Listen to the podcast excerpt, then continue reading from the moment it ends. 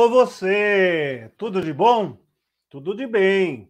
Sejam bem-vindos, essequianos e essequianas, a mais uma live nos embalos de sábado à noite do ECK. É, você já sabe os nossos bordões e agora foi brindado com uma contagem regressiva, com musiquinha e tudo, criação do nosso diretor aí de vídeo e arte, o Evandro Oliva, para tornar ainda mais diversificada, animada a nossa conversa em nome do Espiritismo de Allan Kardec. Os nossos debates já conhecidos, trazendo informações úteis, relevantes e também aquela pitada de polêmica necessária para que você, eu, todos nós despertemos para algumas questões. Olho vivo, para estar atento às questões que o Espiritismo provoca em nós, espíritos imortais, em mais uma peregrinação pelo planeta Terra, em uma reencarnação. O tema de hoje provocou um frisson generalizado aí nas redes sociais, uma vez que falar de algumas pedrinhas que estão nos sapatos dos espíritas é sempre algo alvissareiro, provocante Claro que tratado com todo o respeito que o Espiritismo e os demais movimentos filosóficos, religiosos, culturais do nosso tempo merecem. Pois bem, você já sabe, acompanhou a nossa divulgação, nosso banner. O tema de hoje é a influência do jesuitismo no Espiritismo. E é preciso, então, fazer um pequeno recorte inicial para explicar tanto o que é o jesuitismo e tanto sobre a influência no Espiritismo. Bom, o jesuitismo foi uma doutrina moral e religiosa e os seus seguidores, seus adeptos, se chamavam jesuítas. É uma denominação reduzida ou simplificada da chamada Companhia de Jesus, que foi uma ordem religiosa fundada em 1534 por um grupo de estudantes da Universidade de Paris, Preste atenção: Paris, França, Espiritismo, Kardec, né? E nessa ocasião eram liderados pelo basco Inigo López de Loyola, depois conhecido como Santo Inácio de Loyola. A congregação, a Companhia de Jesus, foi reconhecida por bula papal em 1540. Depois, a segunda explicação a respeito da influência no Espiritismo. Você que nos acompanha há mais tempo já sabe que nós não tratamos o Espiritismo como uma cláusula pétrea, como algo pré-estabelecido, pré-determinado e já estanque no tempo, porque representa uma autoridade superior e definitiva. Não. Espiritismo para nós é a codificação, a doutrina filosófica estruturada a partir do pensamento de Allan Kardec, em conjunto com os espíritos superiores, e esta doutrina ela termina oficialmente em 31 de março de 1869, enquanto estrutura originária. É claro que a doutrina dos espíritos, a filosofia espírita, ela é progressista e progressiva ela vem com o tempo sofrendo alterações, revisões, reestruturações, reestudos. Então, espiritismo e movimento espírita para nós do ECK são sinônimos, com os seus pontos positivos e com os seus pontos negativos, com as suas virtudes e com os seus defeitos. Portanto, poderíamos ter dado a essa live o título A Influência do Jesuitismo no Movimento Espírita. E aí ficaríamos restritos apenas ao movimento dos homens, ao movimento social, associativo das instituições espíritas, ligas, federações, órgãos internacionais. Não é isso que nós queremos dizer. Queremos dizer qual o impacto do jesuitismo na estruturação do pensamento espírita originário e na sua consecução, na sua progressividade dentro do tempo. Feitos esses esclarecimentos, sem mais delongas, vamos trazer o nosso convidado da noite de hoje, professor Paulo Rezinski. Bem-vindo, Paulo. Bem-vindo, saúde a todos. Grande prazer estar de volta aqui no ECK. É sempre. Eu me sinto muito confortável sempre aqui no ECK. Muito obrigado. Bacana, Paulo. O Paulo já é membro honorário do ECK. Ele é médico psiquiatra formado pelo Instituto de Psiquiatria do, da Universidade Federal do Rio de Janeiro.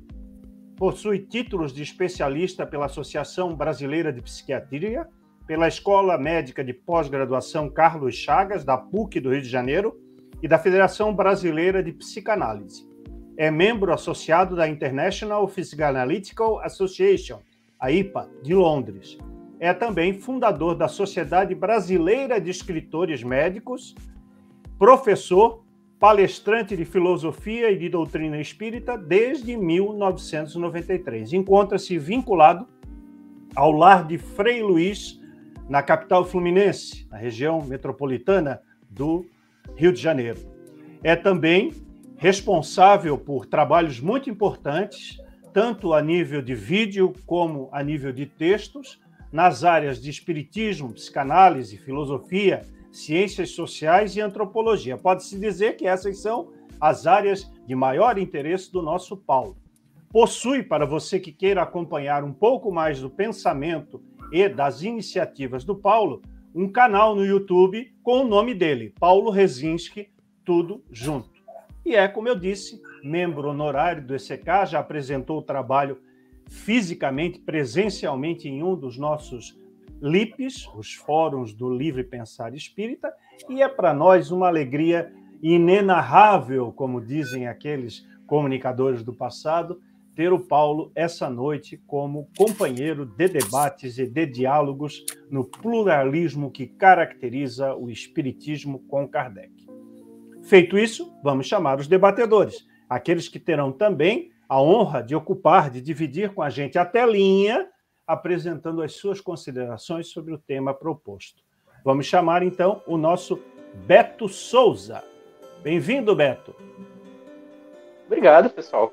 Prazer imenso estar de volta aqui no, nas lives do ECK e dividir a bancada com, com esses parceiros tão qualificados para o assunto de hoje. Legal, Beto. O Beto é. Deixa eu ver aqui a minha, minha, minha, minha cola. Bacharel em Teologia pela Faculdade Estácio de Sá e está nos estertores, está concluindo a licenciatura em Filosofia pela mesma universidade, lá na fria e calorosa ao mesmo tempo Porto Alegre, no extremo sul do país é vice-presidente e diretor de estudos do Centro Cultural Espírita de Porto Alegre, o CCEPA, que é nosso parceiro desde o início das nossas atividades do Espiritismo com Kardec. Beto Souza é ainda membro do Conselho de Gestão do ECK. Para você que não sabe, a nossa instituição ela adota um modelo moderno, arejado, em que não há presidente, em que não há verticalização, não há hierarquia, não há superioridade de ninguém sobre os demais. Nós trabalhamos sempre numa posição de colegiado e raramente colocamos é, questões para voto, porque as questões são debatidas e nós entramos num consenso ao final, tal qual era a recomendação do professor Allan Kardec para as instituições espíritas do seu tempo, em especial o que ele exemplificou na Sociedade Parisiense de Estudos Espíritas, o primeiro centro espírita do mundo. Vamos chamar então o outro debatedor, que é o Henry Neto. Bem-vindo, Henry. Boa noite ou boa tarde, é Marcelo, nosso querido Beto, Paulo, um prazer estar aqui com todos vocês, né? E aí vamos iniciar, eu vou abrir com a frase que eu gosto de Kardec, na revista Espírito, quando ele fala: existem polêmicas e polêmica. E uma das que nós nos envolvemos e não nos esquivamos é quando envolve a doutrina. Muito bem. Vamos lembrar que essa live está sendo transmitida simultaneamente por três canais ou plataformas. Está conosco a Rede Espaço Espírita, dos, dos amigos Juvan Souza Neto e Dorival Strelo, que se juntou ao canal ECK para transmissão pelo YouTube. E também temos a transmissão por onde tudo começou, dentro do nosso grupo Espiritismo com Kardec no Facebook e seus 14, mais de 14 mil participantes. O Henry é engenheiro civil calculista, é sócio-diretor da empresa Logos Engenharia, atuou como palestrante, como médium divulgador e dirigente de reunião mediúnica na Associação Espírita Caridade em Ação, a AESCA, de João Pessoa, na belíssima Paraíba, no Nordeste brasileiro. É também, como o Beto e como eu, membro do Conselho de Gestão do ECK. Nós temos hoje também, como de costume, essa gente que você não vê, faz a live do ECK que você vê. O pessoal que está na técnica, a Júlia Schultz, a Cláudia Jerônimo, o Ricardo Sardinha, o Nelson Santos, que esteves e agora está só em espírito e verdade, porque está sem imagem, e o nosso grande Manuel Fernandes Neto, coordenador geral de mídia do ECK. Sem mais delongas, vamos tratar do tema, né, minha gente? Porque o nosso público está ávido de conhecer um pouco mais a dinâmica e as interrelações sobre o jesuitismo e o espiritismo, se é que elas existem. A, a primeira questão, penso, é aquela que todos vocês devem estar se perguntando, né? O que é o jesuitismo, Paulo Rezinski? Bom, é algo que é muito mal colocado nos livros de história que falam, que nos ensinam no primeiro, segundo grau.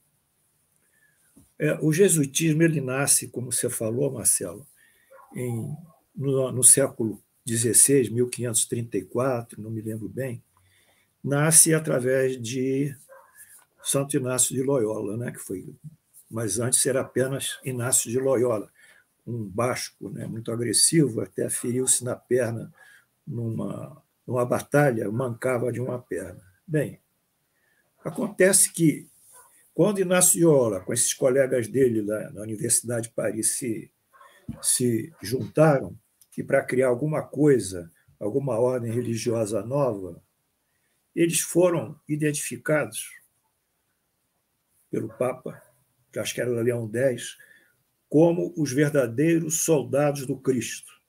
Ora, pessoal, o que, significa ser verdadeiro soldado do Cristo quando a, a, a Igreja Católica tem N ordens, como dominicanos, franciscanos e etc. É porque essa ordem ela tem toda uma estrutura hierárquica militar. Parece um pequeno exército, com diversas hierarquias. E treinados também para promover a divulgação da doutrina católica em qualquer circunstância, em qualquer meio. Eles, então, foram delegados a ele, nesse exército do Cristo, a missão inicial de combater a contra-reforma poucos anos antes, acho que 10 anos antes, 15, não é mais do que isso, 10 anos, Martinho Lutero tinha promovido a reforma, o início da reforma na Alemanha. E a partir disso, o, a movimentação da reforma ela foi avançando rapidamente, envolvendo muitos países da Europa. E a igreja que vivia das bulas, das absolvições, do pagamento de toda uma série de benefícios para o indivíduo ser absolvido, não ir para o inferno, dentro daquela doutrina católica, a igreja se assustou, porque ela ia perder o poder e perder o dinheiro. Né?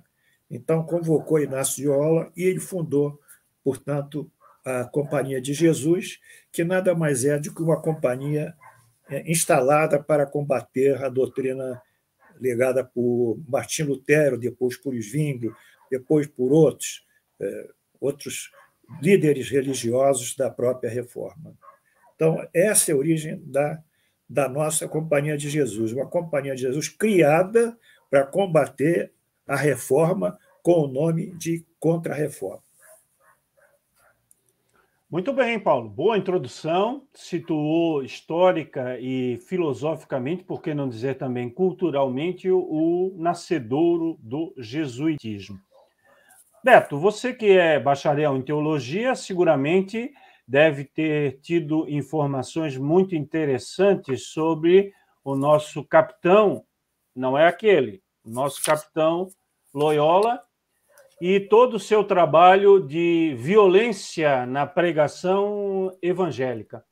Que pontos você poderia destacar desse jesuitismo, dessa companhia de Jesus nascedora, que seriam, digamos assim, um pouco conflitantes com a proposta do próprio Jesus e, por que não dizer, da proposta espírita? complexa a tua pergunta, Marcelo, porque assim, como o Paulo muito bem falou, o Inácio de Loyola ele começa numa ordem de cavalaria, né? Ele se fere na Batalha de Pamplona e a partir daí, quando ele está em recuperação, é que ele tem a conversão dele e se torna peregrino. Então ele vem de uma família nobre e abre mão da, dos bens terrenos, faz o, não vou dizer ainda voto de pobreza, porque ele ainda não tinha feito os votos deles, mas ele sai na mendicância, né, em peregrinação, vai até Jerusalém, depois retorna. Uh, ao longo desse trajeto dele até ele receber o, os votos, ele, até, ele é chamado algumas vezes pela Inquisição, né, pelos exercícios que ele fazia, os exercícios espirituais. Uh, então, é, é, é, meio complexo, porque a, o mote dele, Marcelo, era seguir a imitação da vida do Cristo, o máximo que ele pudesse. Né? Quando tu fala na, numa violência, ou numa, talvez a questão do, do jesuíta, da, de se inserir numa cultura, uh, e colonizar aquela cultura, vamos dizer assim, ele é posterior, né? já é posterior a esse, a esse movimento inicial. Então eu vejo muito assim, ó, a formação da companhia, a igreja ela deve ter visto uma oportunidade que nem ela viu com os franciscanos. Então, quando chegou Francisco de Assis com aquela proposta de retornar aos pobres, a igreja vai lá e se aproveita e cria ordem, né? Quando chega Loyola com seus companheiros de Paris para fundar a, a, ordem jesuíta, a Companhia de Jesus, né, a ordem jesuíta, eles aproveitam aquela, como o Paulo também muito bem falou, a disciplina imposta. Eu acho que era essa herança da cavalaria do, do Inácio, né, das ordens de cavalaria, uh, essa estrutura rígida e hierárquica, para eles serem os novos apóstolos. Ou seja, aqueles que vão viajar, eles estavam lá para irem para qualquer outro lugar. Então, enquanto as outras ordens eram muito fechadas, todas as que a gente falou, tudo bem, se a gente falar em dominicanos, a gente vai ter aquela coisa mais da Inquisição, né? Se a gente falar em franciscanos também, mas eram ordens monásticas mais fechadas nas suas estruturas monasteriais. Os jesuítas não. Os jesuítas eram uma ordem viajante. Tinham um, um, um, um, diretório central ali, né, um núcleo central, mas uh, os, que, os que eram dessa ordem, eles iam para outros países levar a palavra, né, levar o evangelho, levar a doutrina. Então, e, e já num, numa postura muito assim de chegar no local, seja Japão, Índia, África, onde for, uh, se adequar ao, à cultura do, do local, como aqui no, na, na, América Latina, aprender a língua dos guaranis, aprender a cultura dos guaranis, e dialogar com, com os guaranis, ou com os japoneses, ou o que, que fosse, dentro da, daquela cultura, entende? Então, hoje, a gente olhando hoje, com os olhos uh, do século XXI para trás, sim, é um processo, um violento processo de colonização daquelas culturas, né? Mas para a época deles, em comparação com outras que existiam, até não era tanto. Não sei se eu fui claro na, na minha resposta, consegui te esclarecer um pouco. Foi sim, foi bem claro. Essa, essa proposta temática que o Beto acabou de agregar à excelente fala do Paulo no início, Henry, ela nos coloca num paradoxo. Né? Beto acabou de falar que era é, objetivo da Companhia de Jesus, ou dos jesuítas, ou desses religiosos que eram levados a chamar é, as suas tarefas de missões. Vamos lembrar que no estado do Rio Grande do Sul mesmo, e também em parte de Santa Catarina, nós tivemos um movimento religioso feito pelos jesuítas com essa com essa denominação, as missões. Né? Daí vem, por exemplo, Palmeira das Missões, uma cidade é, gaúcha. Né? É, essa estrutura, né, aparentemente bondosa, não, vou aprender a língua nativa para poder dialogar, conhecer a cultura local, ela contrasta com uma proposta clara da companhia que era a catequese, ou, como poderíamos dizer nós, do alto da estrutura eh, ou do conhecimento da estrutura do movimento espírita atual, evangelizando os nativos, os indígenas, ou, no, no, caso da América do Norte, os aborígenes.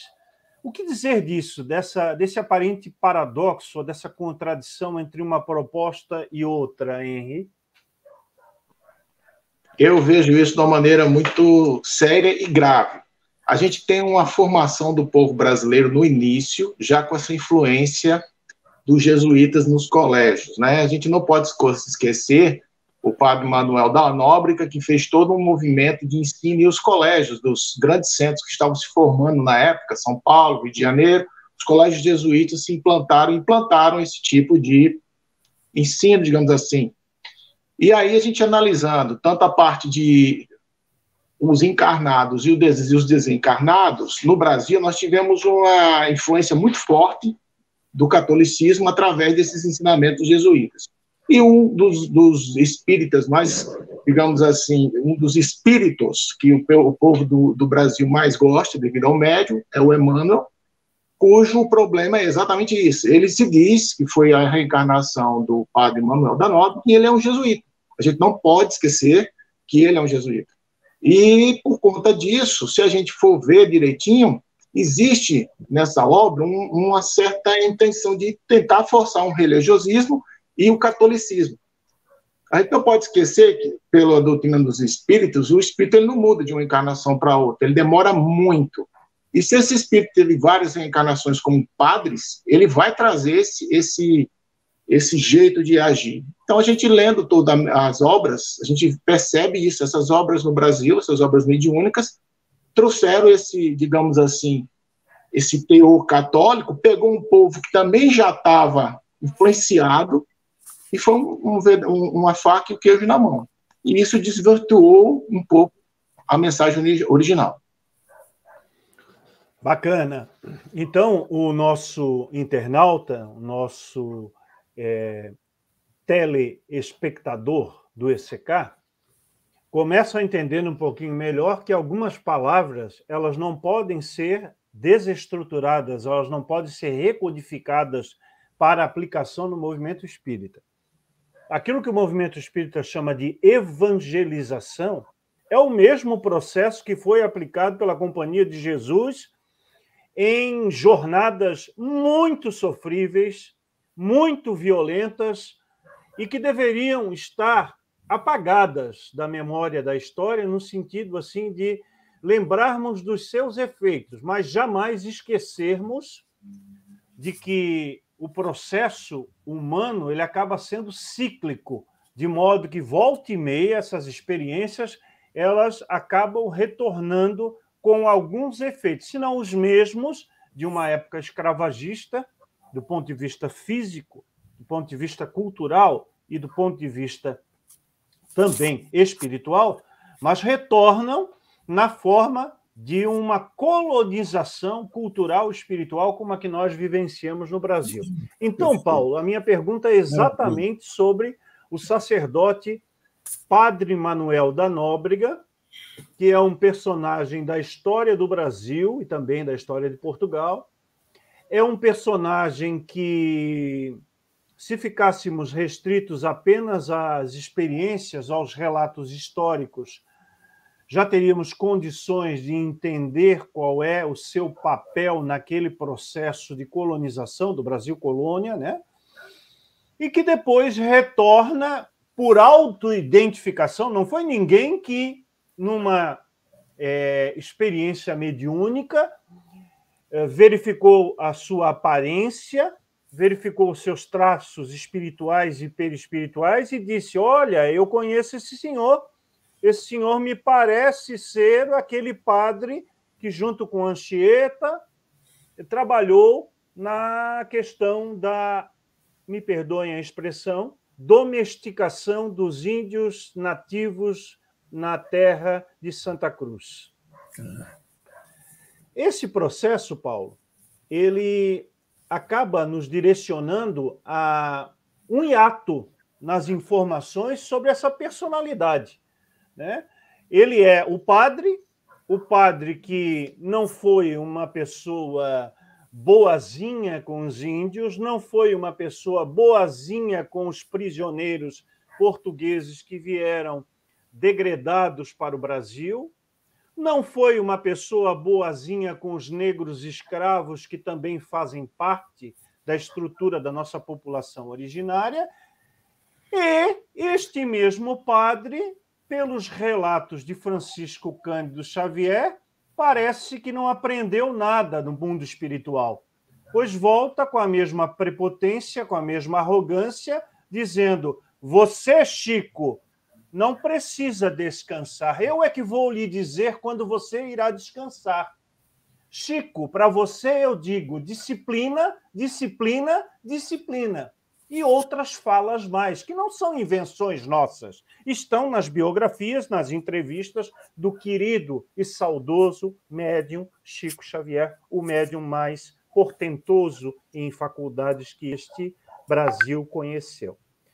Então, Paulo, a pergunta é a seguinte: por que os espíritas endeusam um espírito que foi um cidadão humano do Brasil colônia e que teve esse tipo de comportamento. Por que chamá-lo de espírito superior, por exemplo? Bem, esse é um episódio muito triste da nossa história, né? E que nós aqui, como seguidores da doutrina e a filosofia espírita, a gente não vê isso de uma maneira confortável, né? Eu precisava fazer apenas uma introdução para responder lá na frente o que o Marcelo me disse.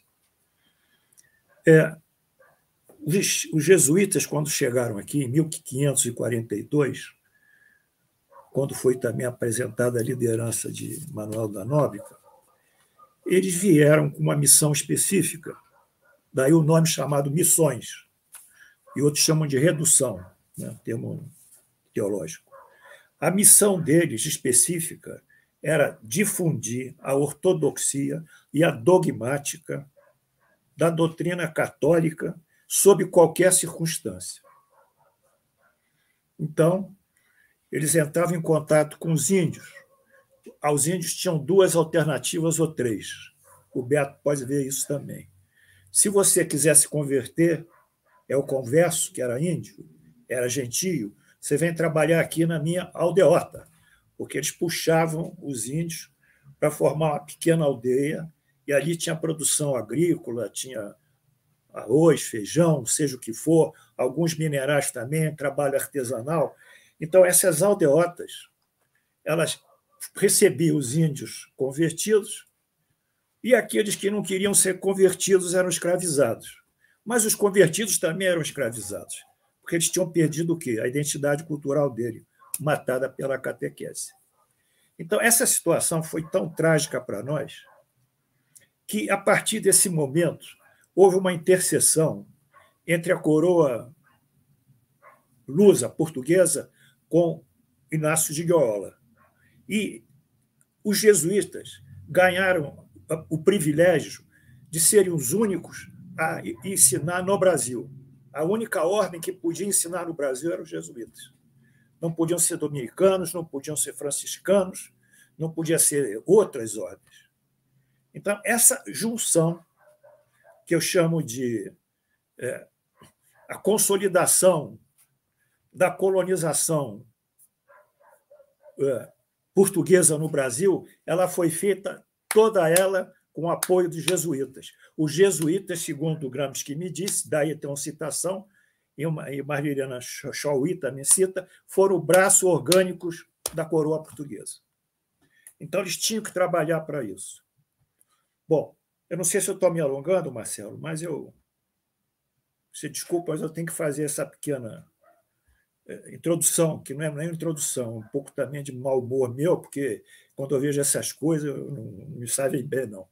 E a partir disso, dessa circunstância, houve o quê? O padre Leão, o Papa Leão Del, décimo, décimo, deu direito a todos os portugueses do padroato. Padroato. A, a, a, a coroa portuguesa recebeu o direito do padroato pelo Papa Leão X. O que é o padroato? É que toda gestão das ações do governo, da movimentação das instituições jesuíticas no Brasil estavam no poder de Portugal, de Leão X. Então, houve essa, essa fusão, uma colonização predatória, tipicamente predatória, aliada a uma colonização tipicamente cultural, destruindo toda a nossa identidade dos nossos primeiros habitantes.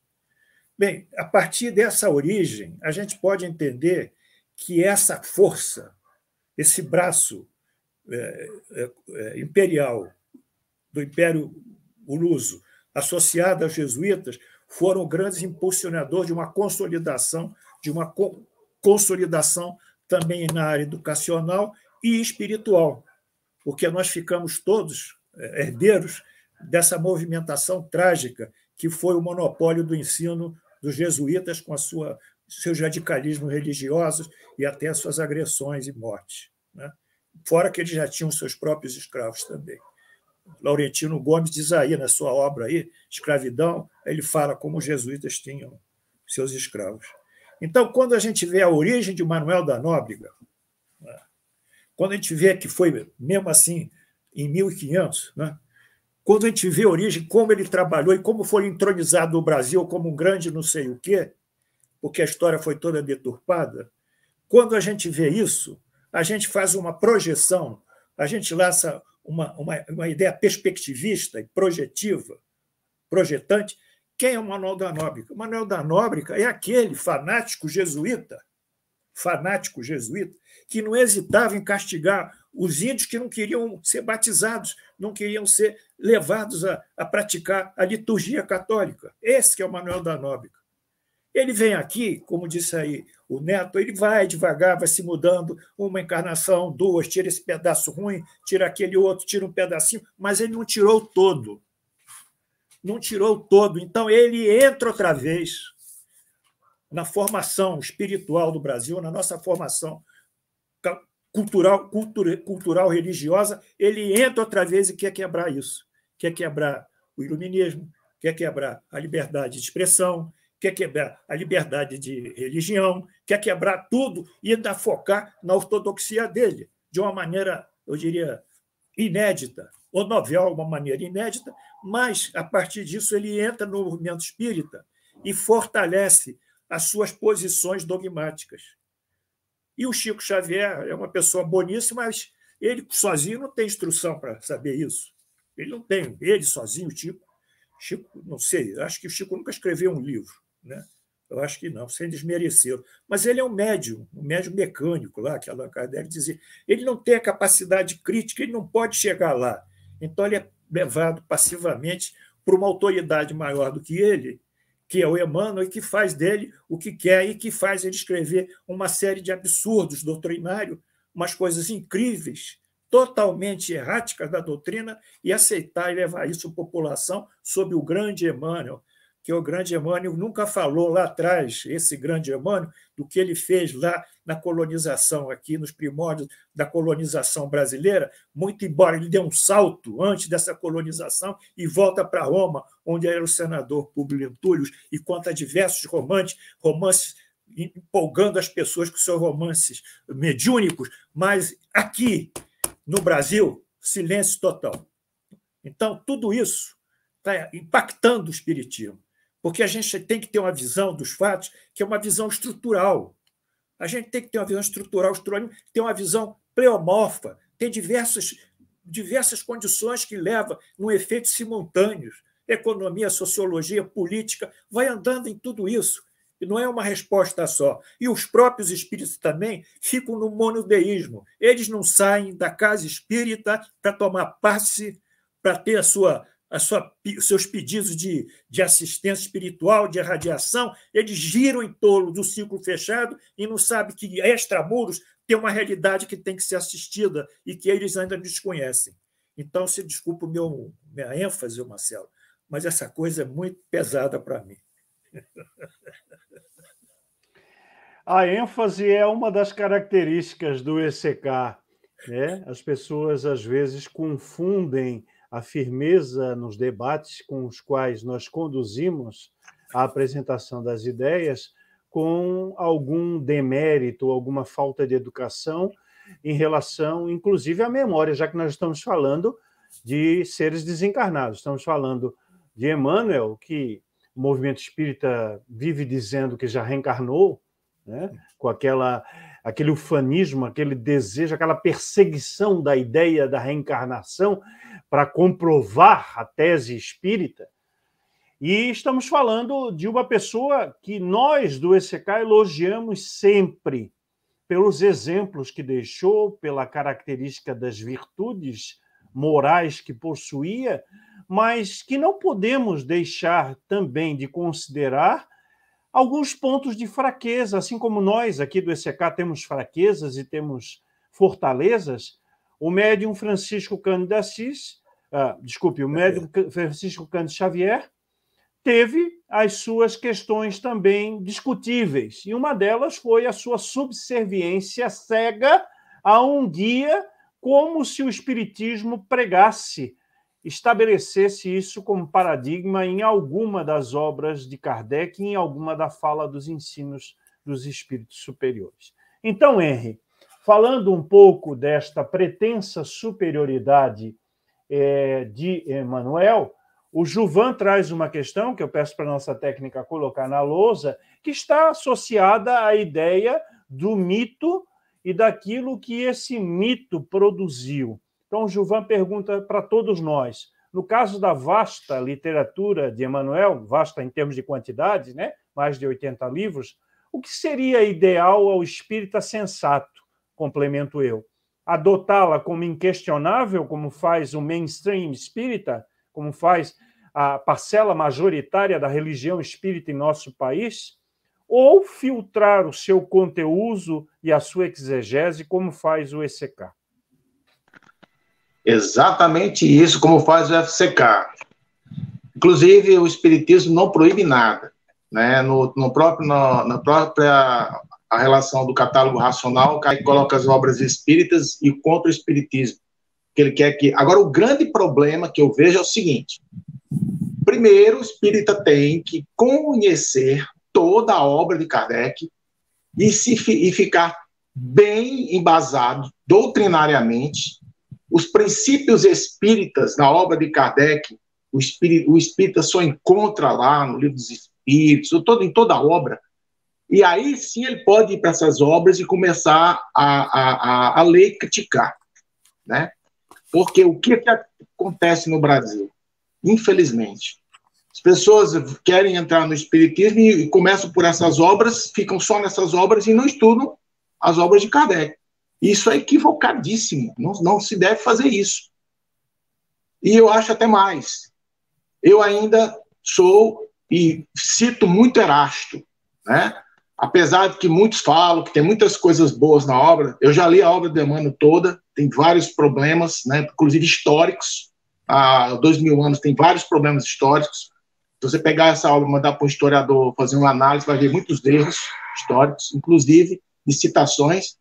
Então, o que eu acho, o que eu estou criticando a obra, e eu acho o seguinte: você deve ler, mas sempre, ó, isso é um romance, são romance, não tem nada de, de, de é, sagrado, nem nada de ser daquela forma. É apenas uma visão e uma opinião pessoal de um espírito, apenas isso. E o Erasto foi bem claro. Lá, quando houve aquela cisão, lá em 61, começou a se formar, os quatro evangelhos começaram a ser psicografados, e Erasto vai, já no discurso, já vai dizer, melhor né, a, gente, a gente deixar de lado, certo? Dez verdades do que aceitar uma mentira. Porque nós somos espírito terceira ordem. O espírito terceira ordem tem muita dificuldade, por conta das imperfeições, de quando dizer uma coisa e de voltar atrás. Então, eu acho que essas, essas obras ingessam o pensamento, pois possuem uma matriz católica, e isso é complicado para o espiritismo.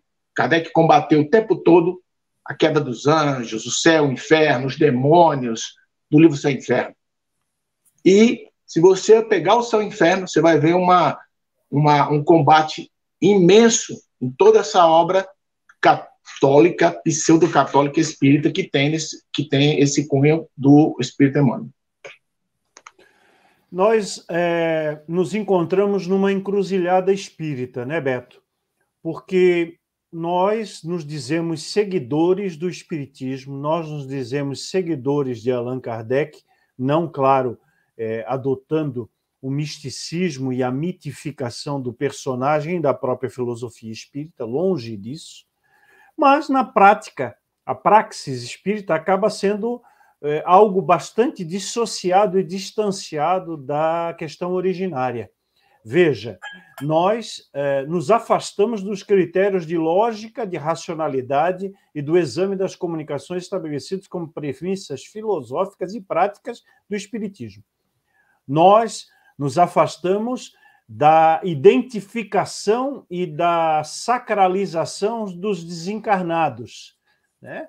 E nós adotamos, ao contrário de Kardec, a identificação idólatra dos médiums, quando Kardec raramente se referia aos médios, porque os considerava como ferramentas, como intermediários, considerava a perspectiva da influência do médium na qualidade ou no resultado final da comunicação, e nós, espíritas brasileiros, eh, tomamos o, o sentido oposto, que é idolatrar a pessoa do médium pelas suas virtudes pessoais. Então, dizemos assim: ah, não, mas ele doou todos os, os os bens, todos os valores advindos da produção dos seus quase 500 livros para instituições de caridade.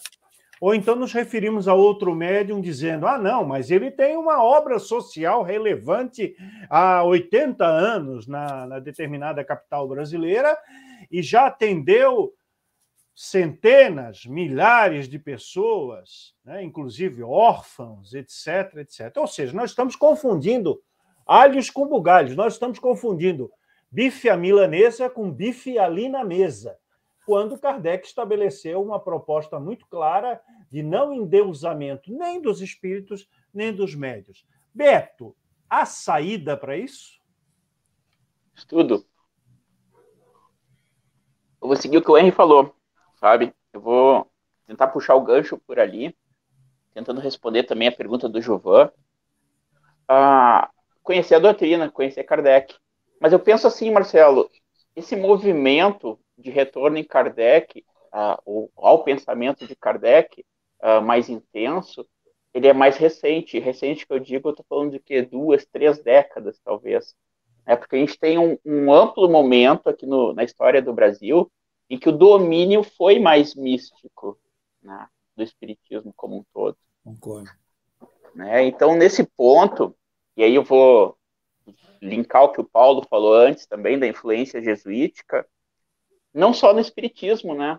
Se a gente vai estudar hoje a história da educação, principalmente focada aqui no Brasil, a gente ver a forte influência cultural dos jesuítas, justamente uh, pelo que o Paulo falou, pela primazia que eles tinham na educação. Né? Então, a gente tem aí uma ordem jesuítica de, vamos lá, instituída em 1540, a gente tem 500 anos de pregação uh, cristã né, e, e, colégios voltados para essa área. Então, vamos pensar assim, ó, nós mesmos aqui, um, uh, indo além da nossa encarnação, até algo que a gente já comentou numa outra live passada, Marcelo. Se a gente fosse olhar para trás nas nossas vidas anteriores, provavelmente a gente vai ter circulado por algum desses meios religiosos. Não vai ter fugido muito disso se a gente estava no Ocidente. Né? Ou protestante ou católico. Se tivesse católico por aqui, ia ser uma vertente mais jesuítica. A gente não ia conseguir fugir muito disso. Então, e como o Paulo também falou, essa, essa questão orgânica do, do, do jesuitismo, né, dando suporte tanto para a coroa portuguesa como para a igreja, que estava num contexto de contra-reforma. A reforma estava batendo a porta. Ou seja, tinha países que estavam fechando as, as portas para a Santa Sé Romana, e ao mesmo tempo eles queriam se expandir, estavam vendo, opa, estava começando a colonização, estava né, se abrindo novos campos para a fé chegar. E quem é que eles encontraram? Justamente tinha que ter um, um perfil. Talvez fanático seja, seja demais, mas é o mais perto disso, se for para pensar. Hoje, quem é que embarca num navio, naquelas viagens que eles tinham que fazer naquela época, para ir para um outro país, sabendo que tu poderia ser morto para pregar o evangelho, tu poderia morrer lá fazendo isso. Né? Então era a pessoa que estava disposta. E outra, uma das, das primeiras uh, juramentos do voto jesuítico é aquele: se, se a igreja, se o Papa disse que isso aqui é branco, é branco. Não importa que eu esteja vendo preto. O que vale é a palavra da igreja. Então, uh, é, é aquele retorno ao catolicismo total. Enfim. Vamos voltar para a tua pergunta da encruzilhada agora. Eu acho que sim, Marcelo. Pelo seguinte, Kardec, e aí eu vou repetir o que tu falou lá no começo, né?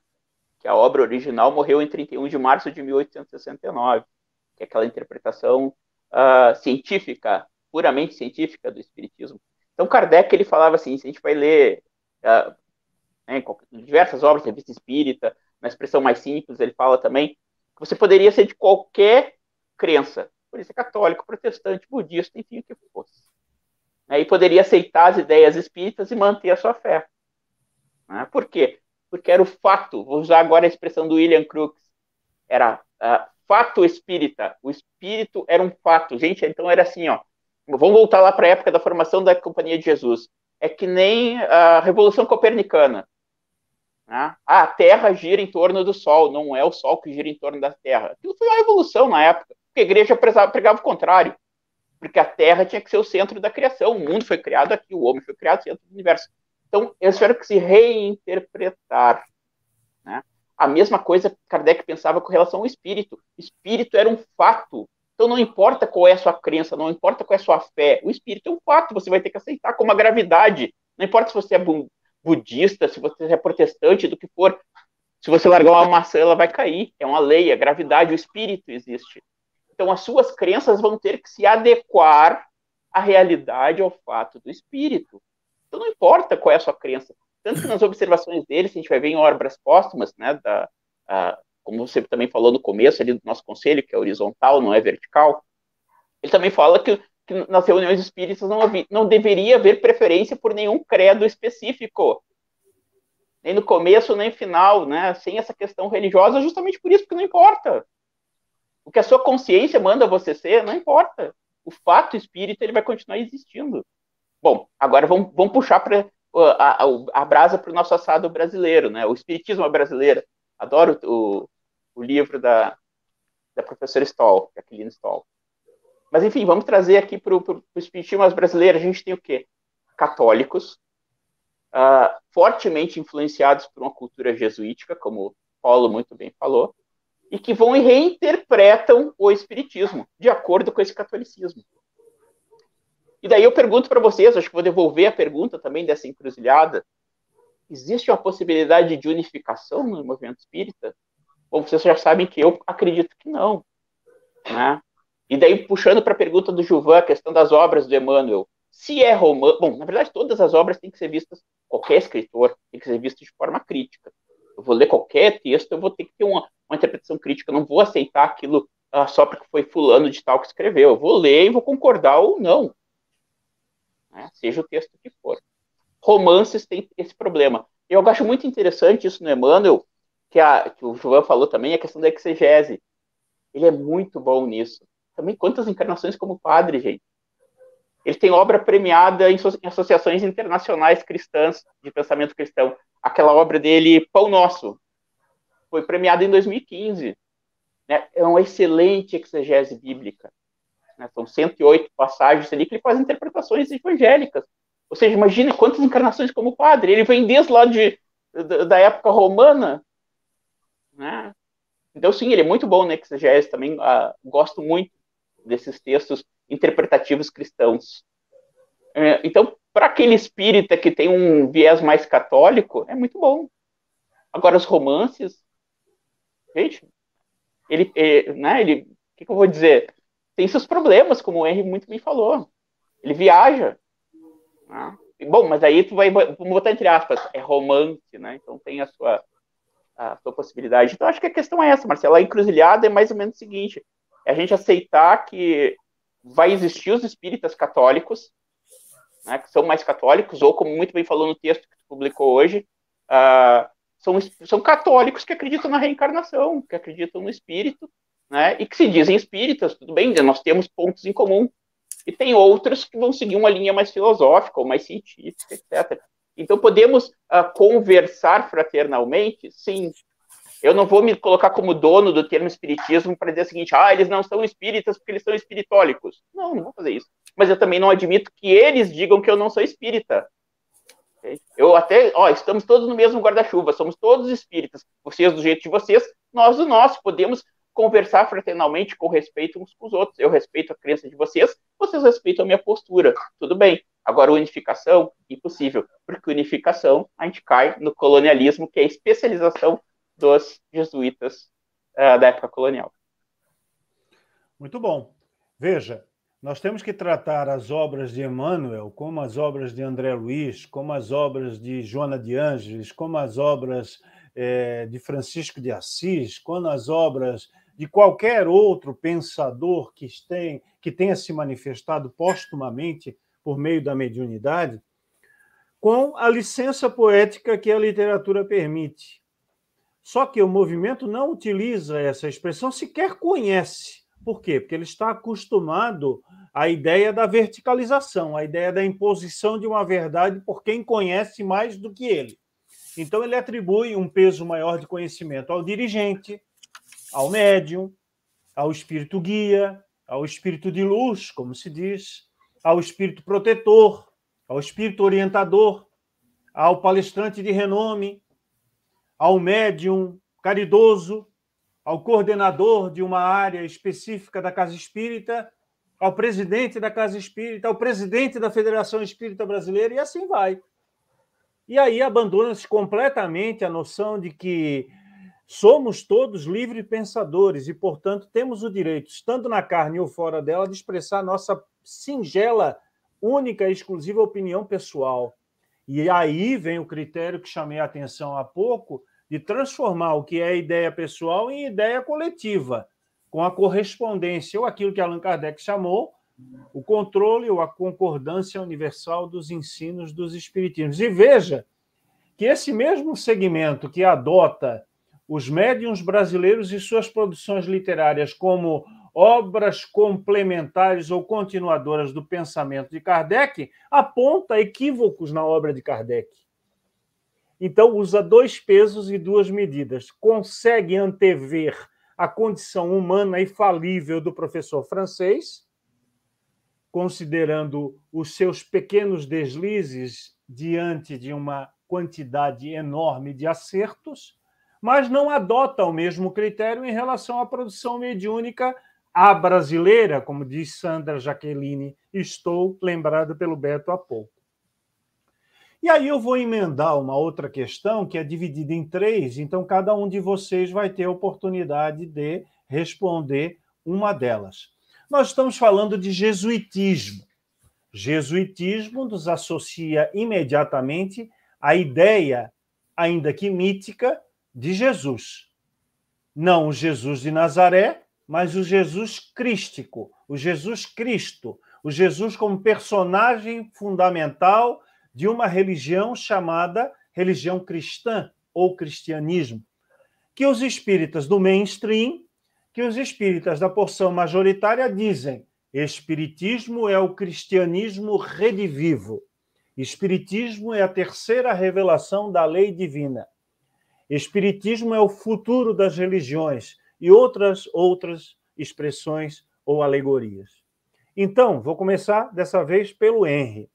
Henry, como adotar na definição precisa da questão 625 de O Livro dos Espíritas, Jesus como guia, um dos guias e modelos para a humanidade, sem cair no jesuitismo. É, e isso é um problema também sério. as pessoas pegam essa questão, como não conhecem a obra de Kardec, e falam, ó, tá aí, guia e modelo. E aí a gente vai seguir Jesus. Onde é que está a vida de Jesus? Nos evangelhos. E a gente tem outro problema. Os evangelhos, durante séculos, foram adulterados, foram colocadas coisas na boca de Jesus, e nós vemos que esse Jesus teológico, Jesus Cristo, não é o Yeshua, é o rabino do século I, não é. Tem muita coisa, muitos, muitos livros escritos sobre isso, Jesus histórico, muita coisa a gente não conhece sobre Jesus. Então, esse espírito que está lá no livro dos Espíritos como modelo, ele foi dito modelo porque a grande maioria dos espíritos que, que estavam ali naquela, naquele momento eram católicos, né? Mas se fosse no Japão, talvez teria sido outro modelo. Nós não podemos esquecer os outros grandes missionários.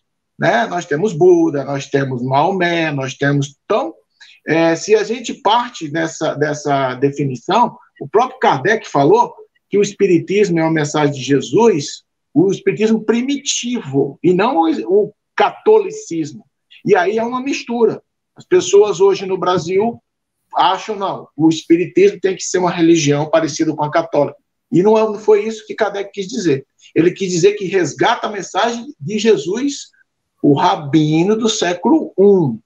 E o que, que o pessoal faz? Vai estudar a Bíblia, cheia de distorções, tá? Coisas que existem na Bíblia, o próprio Kardec fala que é um livro muito bom, mas é cheio de simbologia, mas ali não está a realidade do que foi Jesus. Então, as pessoas focam nisso, pegam o Evangelho segundo o Espiritismo, onde Kardec faz todo um comentário da moral, e ele fala, ele não, pra, pra, ele não quer saber das diferenças que existem entre os evangelistas, que existem muitas. Ele quer apenas focar na moral. Kardec está falando exatamente isso. E as pessoas pegam aquele livro como se fosse uma Bíblia do Espírita, o Evangelho do Espírito. E não é, aquilo é um estudo. Tá? Então, o Evangelho segundo o Espiritismo não é o Espiritismo segundo o Evangelho, como se faz no Brasil. Pega aquele livro, só estuda aquele livro. Não, estou estudando Kardec, estou estudando Evangelho. E todo mundo sabe, né?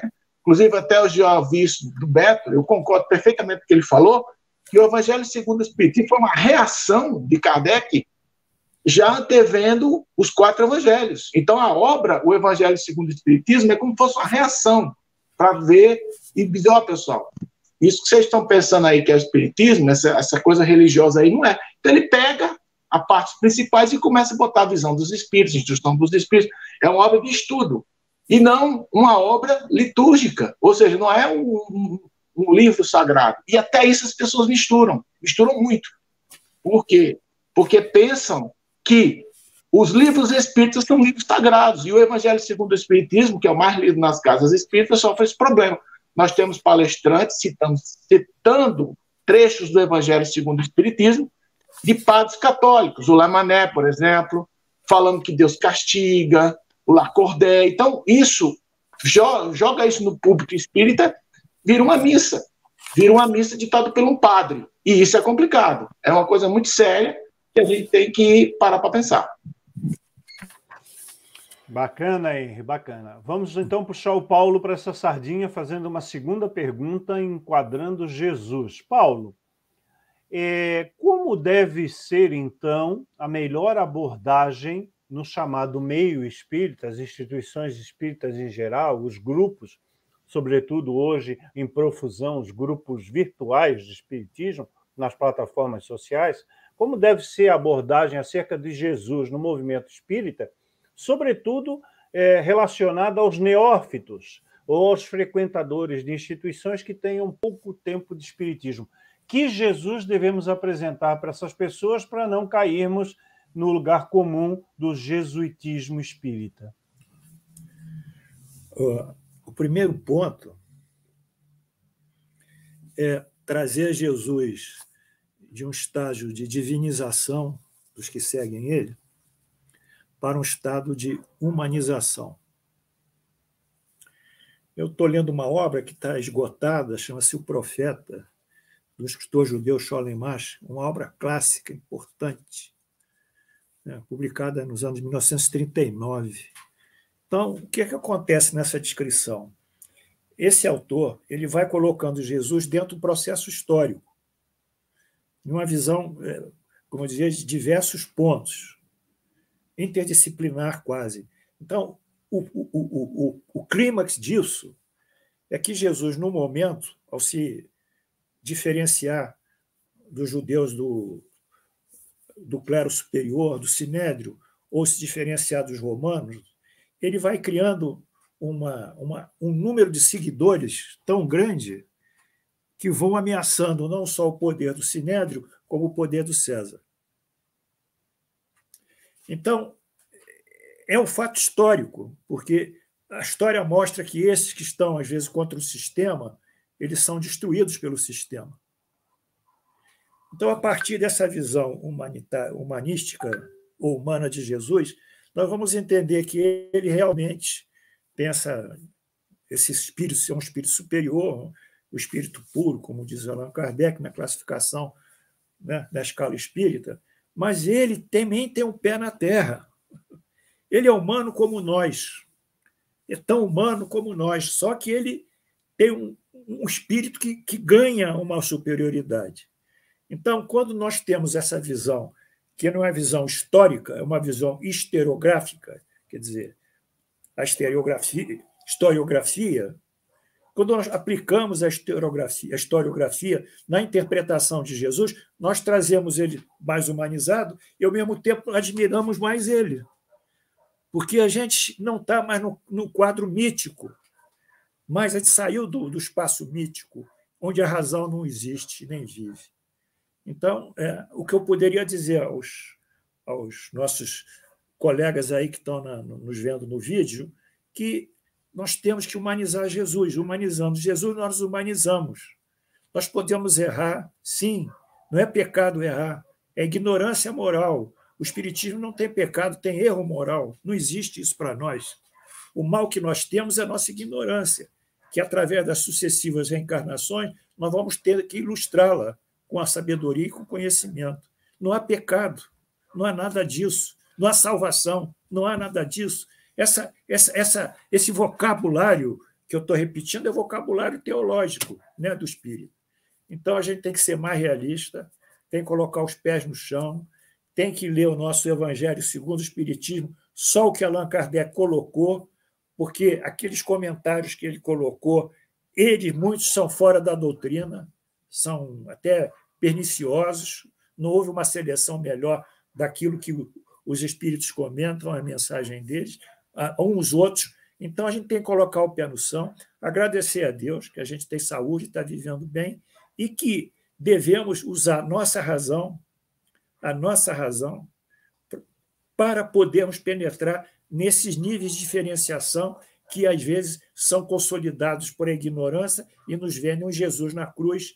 Eu sempre me digo aqui, Marcelo, Henri e Beto, qual é o pai, por favor, qual é o pai que quer ver o seu filho preso na cruz durante tantos séculos? Qual é o pai? É Deus que quer ver Jesus pregado na cruz durante os séculos? Ou qual é o pai que quer ver o, filho levado para um caldeirão que vai tocar fogo, um caldeirão infernal e matar o cara queimado? Não, não é nada disso. Essa mitificação, essa divinização de Jesus é contraproducente à nossa própria evolução espiritual.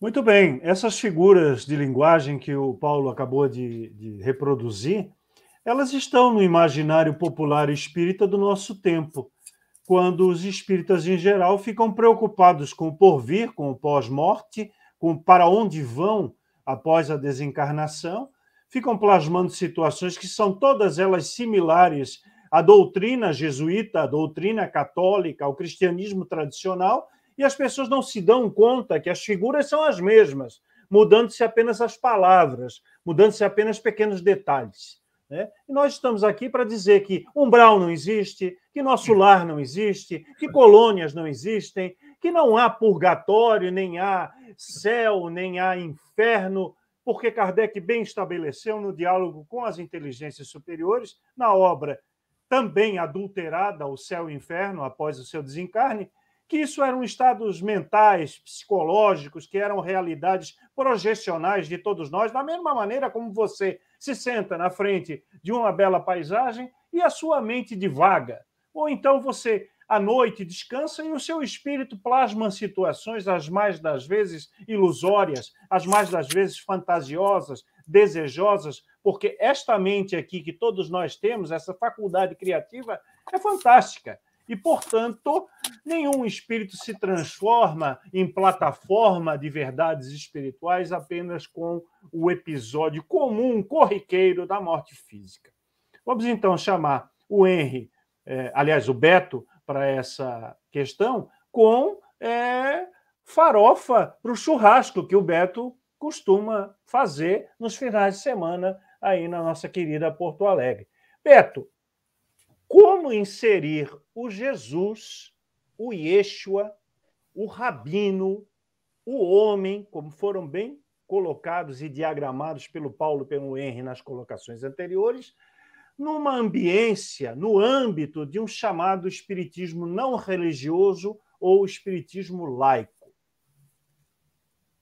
Olha, Marcelo, eu acho que o Paulo já respondeu essa tua pergunta, mas eu vou reforçar. Como fez Kardec exatamente como fez Kardec no Evangelho segundo o Espiritismo. Porque ele trata do que ali? Ele não trata do governador do planeta, isso é criação nossa, né?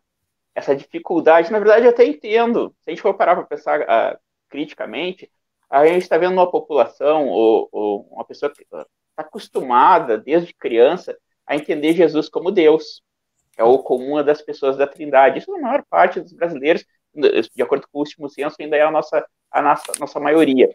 Então, tu uh, passar de um, de um momento que tu considera aquela figura como uma pessoa de Deus, uma pessoa da Trindade, para um irmão mais velho, mais evoluído, que já encarnou no, nesse planeta, é difícil, é complicado. Né? Então, é, é, é compreensível essa, essa vinculação com o governador planetário, etc., né? tentar manter uma certa aura de divindade em cima daquela figura. Né? Eu, eu, consigo compreender.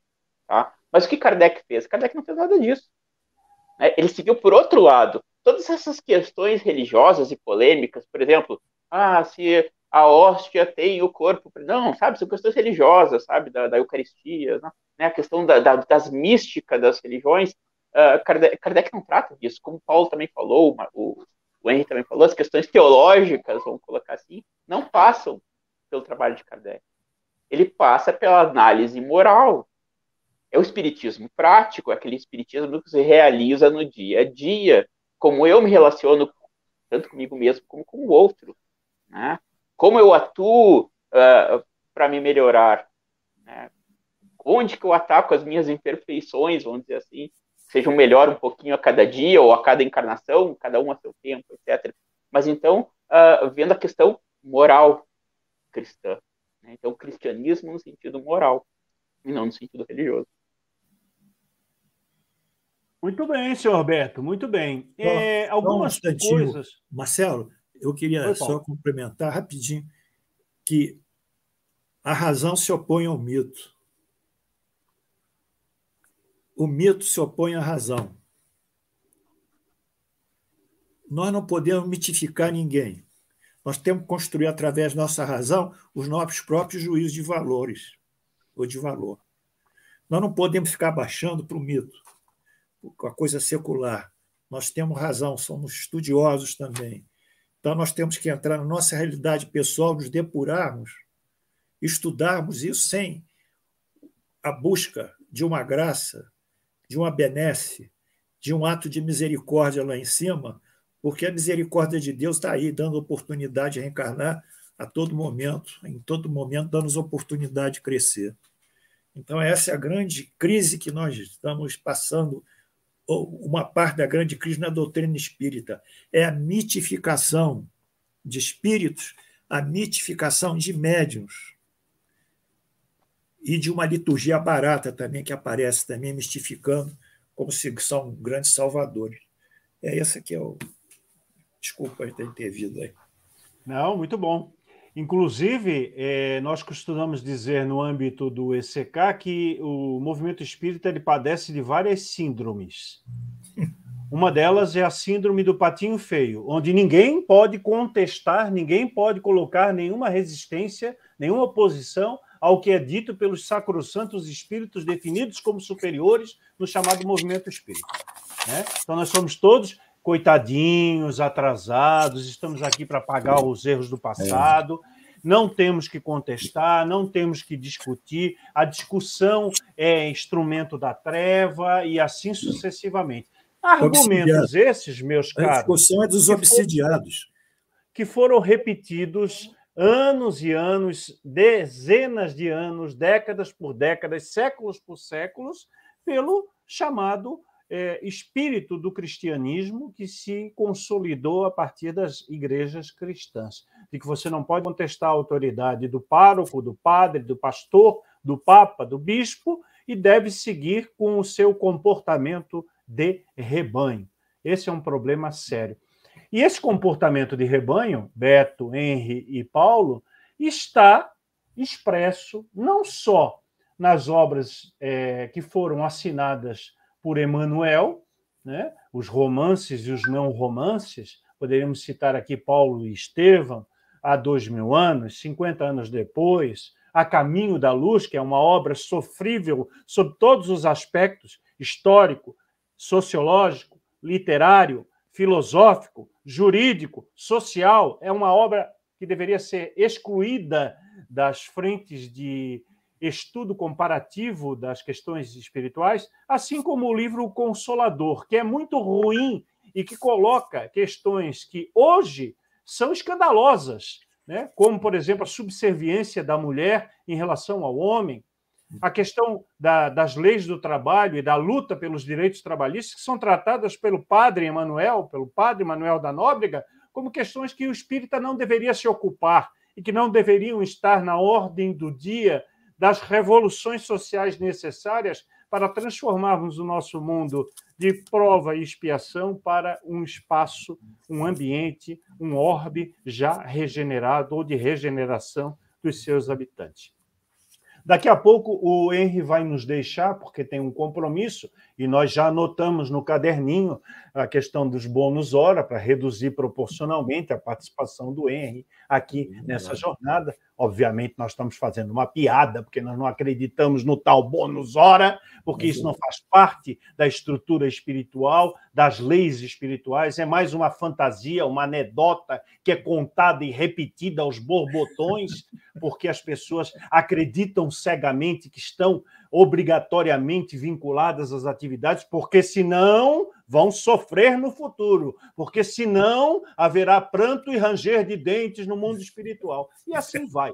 Então, o Henry vai pedir eh, licença daqui a pouco para sair, em homenagem a ele, que é um dos pesquisadores mais destacados do grupo Espiritismo com Kardec na questão das leituras da revista Espírita. Não estou dizendo que o Paulo não é, não estou dizendo que o Beto não é, não estou dizendo que os outros que estão no ECK não são, mas o, o Henry tem se destacado é, por comentar, por trazer é, páginas muito é, ilustrativas e muito ricas da revista Espírita. Pois bem, Henry, vou começar por você, então, e aí você aproveita no final, já se despede da nossa turma, já se despede da Olivia Newton-John, que nos deixou essa semana, ao qual nós referimos com saudade e alegria, e ao John Talvolta, que está sempre por aí, né, nos nossos embalos de sábado à noite do ECK.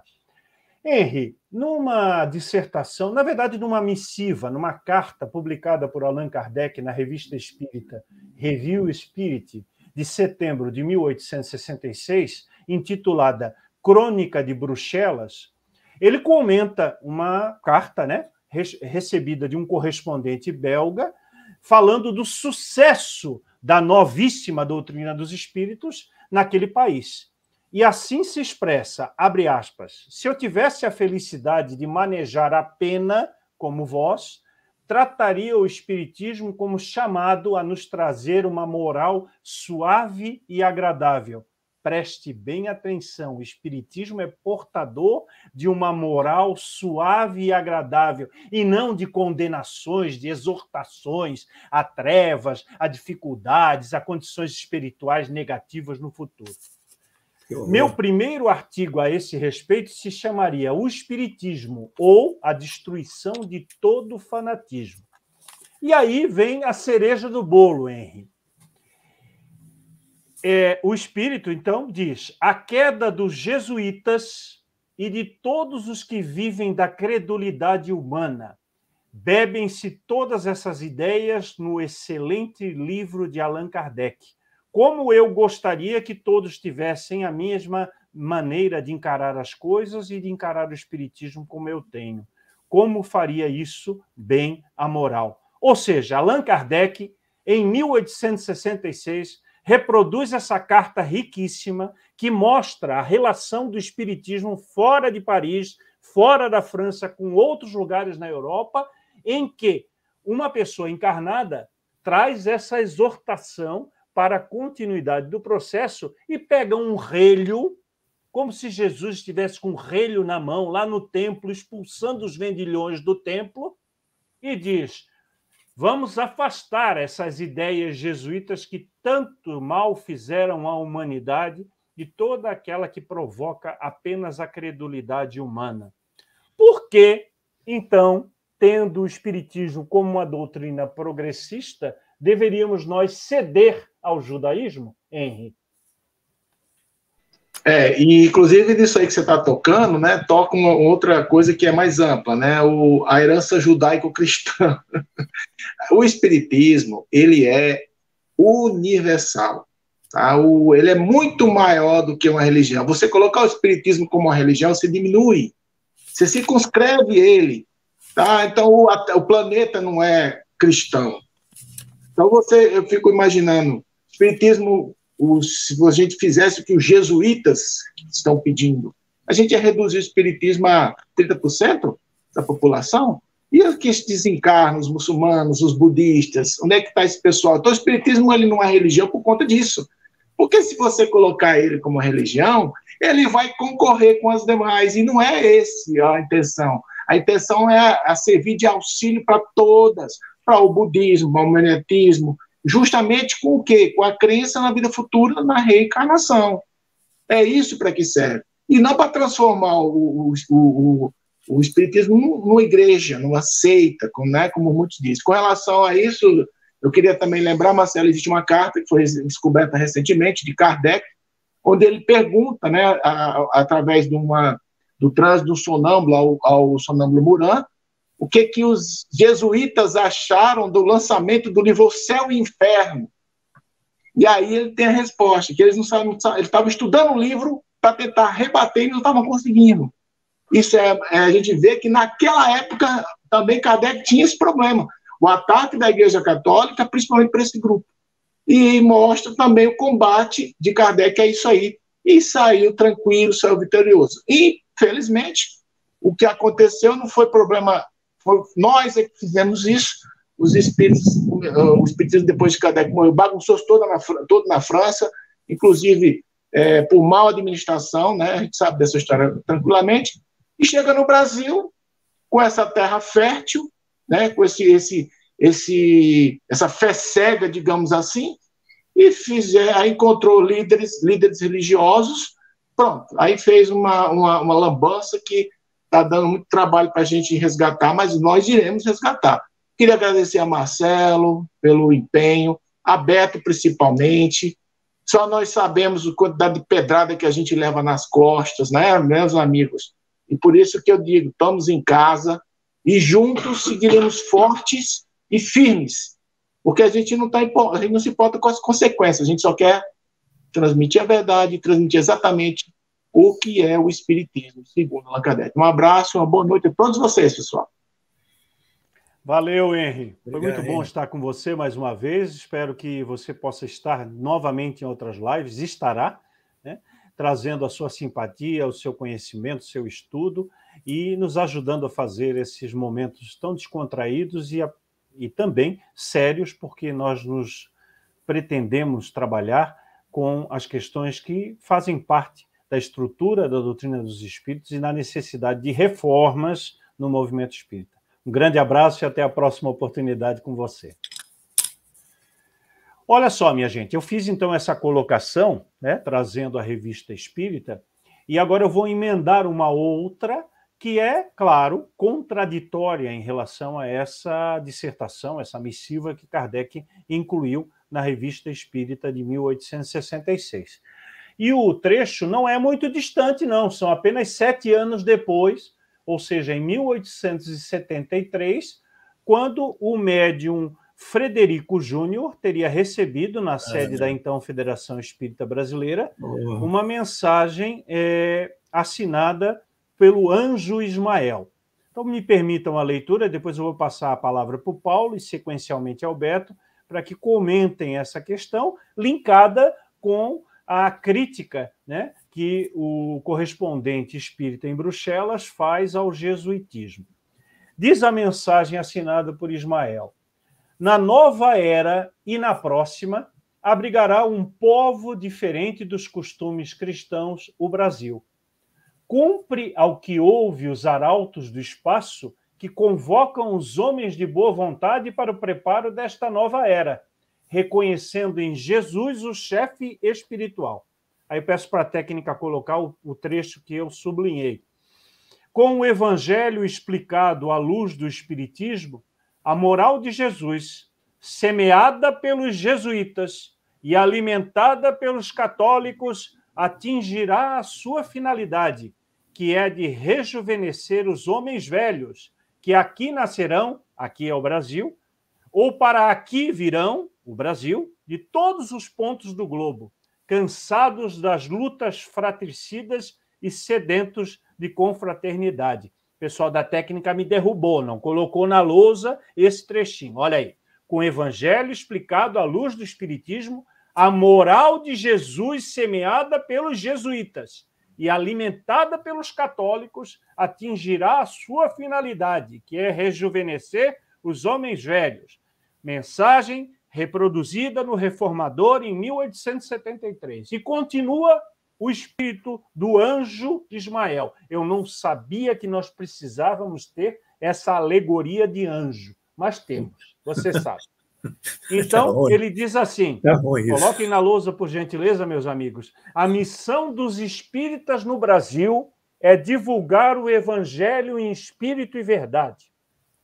Os que quiserem cumprir o dever, olha a ameaça, a que se obrigaram antes de nascer, deverão, pois, reunir-se debaixo deste palio, deste objetivo, desta dística. Né? Deus, Cristo e caridade. Onde estiver esta bandeira, aí estarei eu, Ismael. Então, é. Paulo e Beto, como estabelecer um paradigma confiável, como estabelecer uma correlação válida, construtiva e genuinamente kardeciana com uma mensagem desse teor e outra, publicada sete anos antes por Kardec, estabelecendo então uma distinção claríssima entre o malefício que o jesuitismo e que os jesuítas fizeram à humanidade e ao pensamento de Jesus de Nazaré. Paulo. Bem,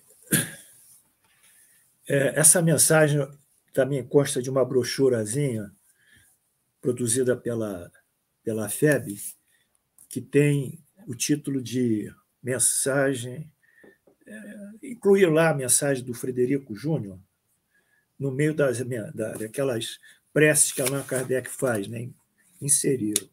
Bem, a primeira coisa que nós nos deparamos, sem muito exercício intelectual e interpretativo, é ver que aquele texto, o, seu, o estilo literário daquele texto, é completamente diferente do estilo literário do professor.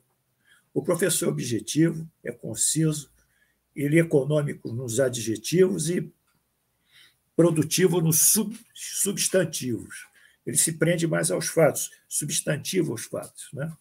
Quando a gente pega essa mensagem do Frederico, a gente vê que ele começa um parágrafo aqui e ele é tão prolixo com tantos adjetivos, com tantas coisas, que quando você vai terminar a leitura, você parece que você é um analfabeto funcional.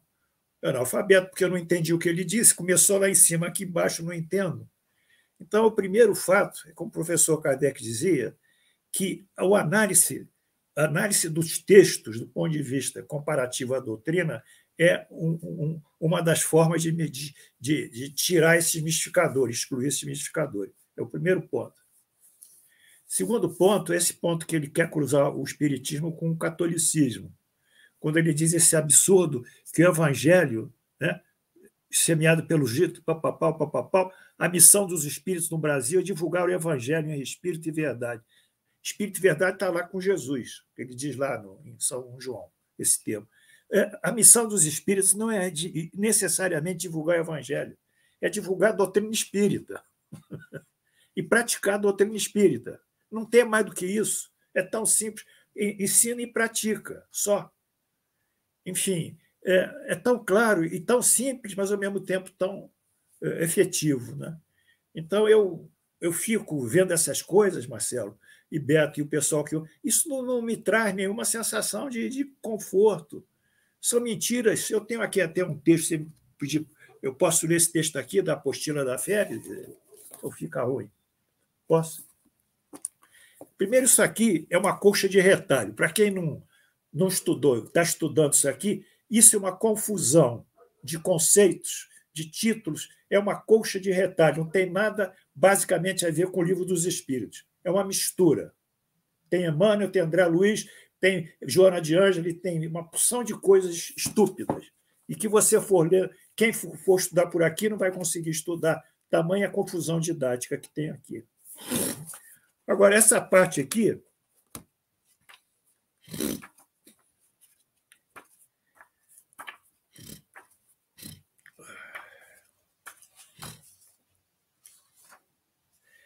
Ele diz aqui: eu tenho que fazer isso, sabe por quê? Por causa do Erasto também. Eu acho que Erasto vai gostar de eu, de eu ler isso aqui, pessoal. Erasto, obrigado aí pelo apoio. Hein? Ele diz aqui: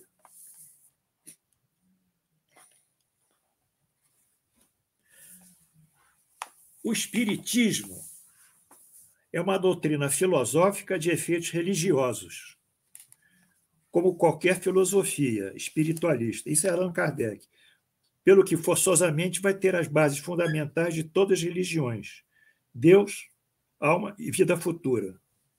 Mas não é uma religião constituída, visto que não tem culto, não tem rito, não tem templos, entre seus adeptos nenhum tomou um título de sacerdote ou sumo sacerdote. Então, nesse primeiro parágrafo, ele mostra que toda filosofia espiritualista ela converge em função de três juízos de valor: Deus, alma imortal e vida futura. É. Isso aí é comum a toda religião, por isso que é chamado espiritualista. O espiritismo que também ele agrega na sua, na sua, nos seus conhecimentos. Bem, aí ele anda mais um pouco e diz o seguinte: não tendo o espiritismo nenhum dos caracteres de uma religião, agora ele aprofunda o que é religião, a definição de religião. Na acepção usual da palavra, não podia nem devia enfeitar-se com um título sob cujo valor inevitavelmente se teria equivocado. Eis porque simplesmente se diz doutrina filosófica e moral. Aqui é Allan Kardec. Aí vem embaixo. Em suma, concluímos com Emmanuel. Vocês estão, seguro, estão bem na cadeira aí? Está bem na cadeira ou quer segurar? Aí, Beto, segura aí no sul a cadeira, tá? Em suma, Concluímos com Emmanuel. Podemos tomar o espiritismo simbolizado com um triângulo de forças espirituais, o tal do triângulo de Emmanuel. a ciência e a filosofia vinculam à Terra essa figura simbólica. Porém, a religião é o ângulo divino que liga no céu, que liga o céu no seu aspecto filosófico, no seu aspecto filosófico, doutrina será sempre um campo de investigações humanas. Bababababá. Então, ele mesmo cita aqui Allan Kardec, que diz que não é, e ele mesmo diz que Emmanuel diz que é religião. Está aqui. Como é que o sujeito pode estudar isso? Eu vou ficar só no aspecto pedagógico, nem no aspecto propriamente da, do conteúdo. Como é que o cara pode estudar aqui? Aqui diz que é Allan Kardec, aqui diz que é Emmanuel. Enfim, isso aqui é uma grande confusão. E como nós estamos falando hoje do jesuísmo, isso aqui é um grande livro de catequese. Grande livro. Para quem quiser estudar isso, vai ver que é um processo catequético nasce daqui, dessa tal da coisa, e é adotado, infelizmente, em muitos e muitos centros espíritas como um texto básico de Allan Kardec. Então, eu peço licença para você, eu posso jogar fora isso? Não. Não, não dá para jogar fora, então vou ficar aqui.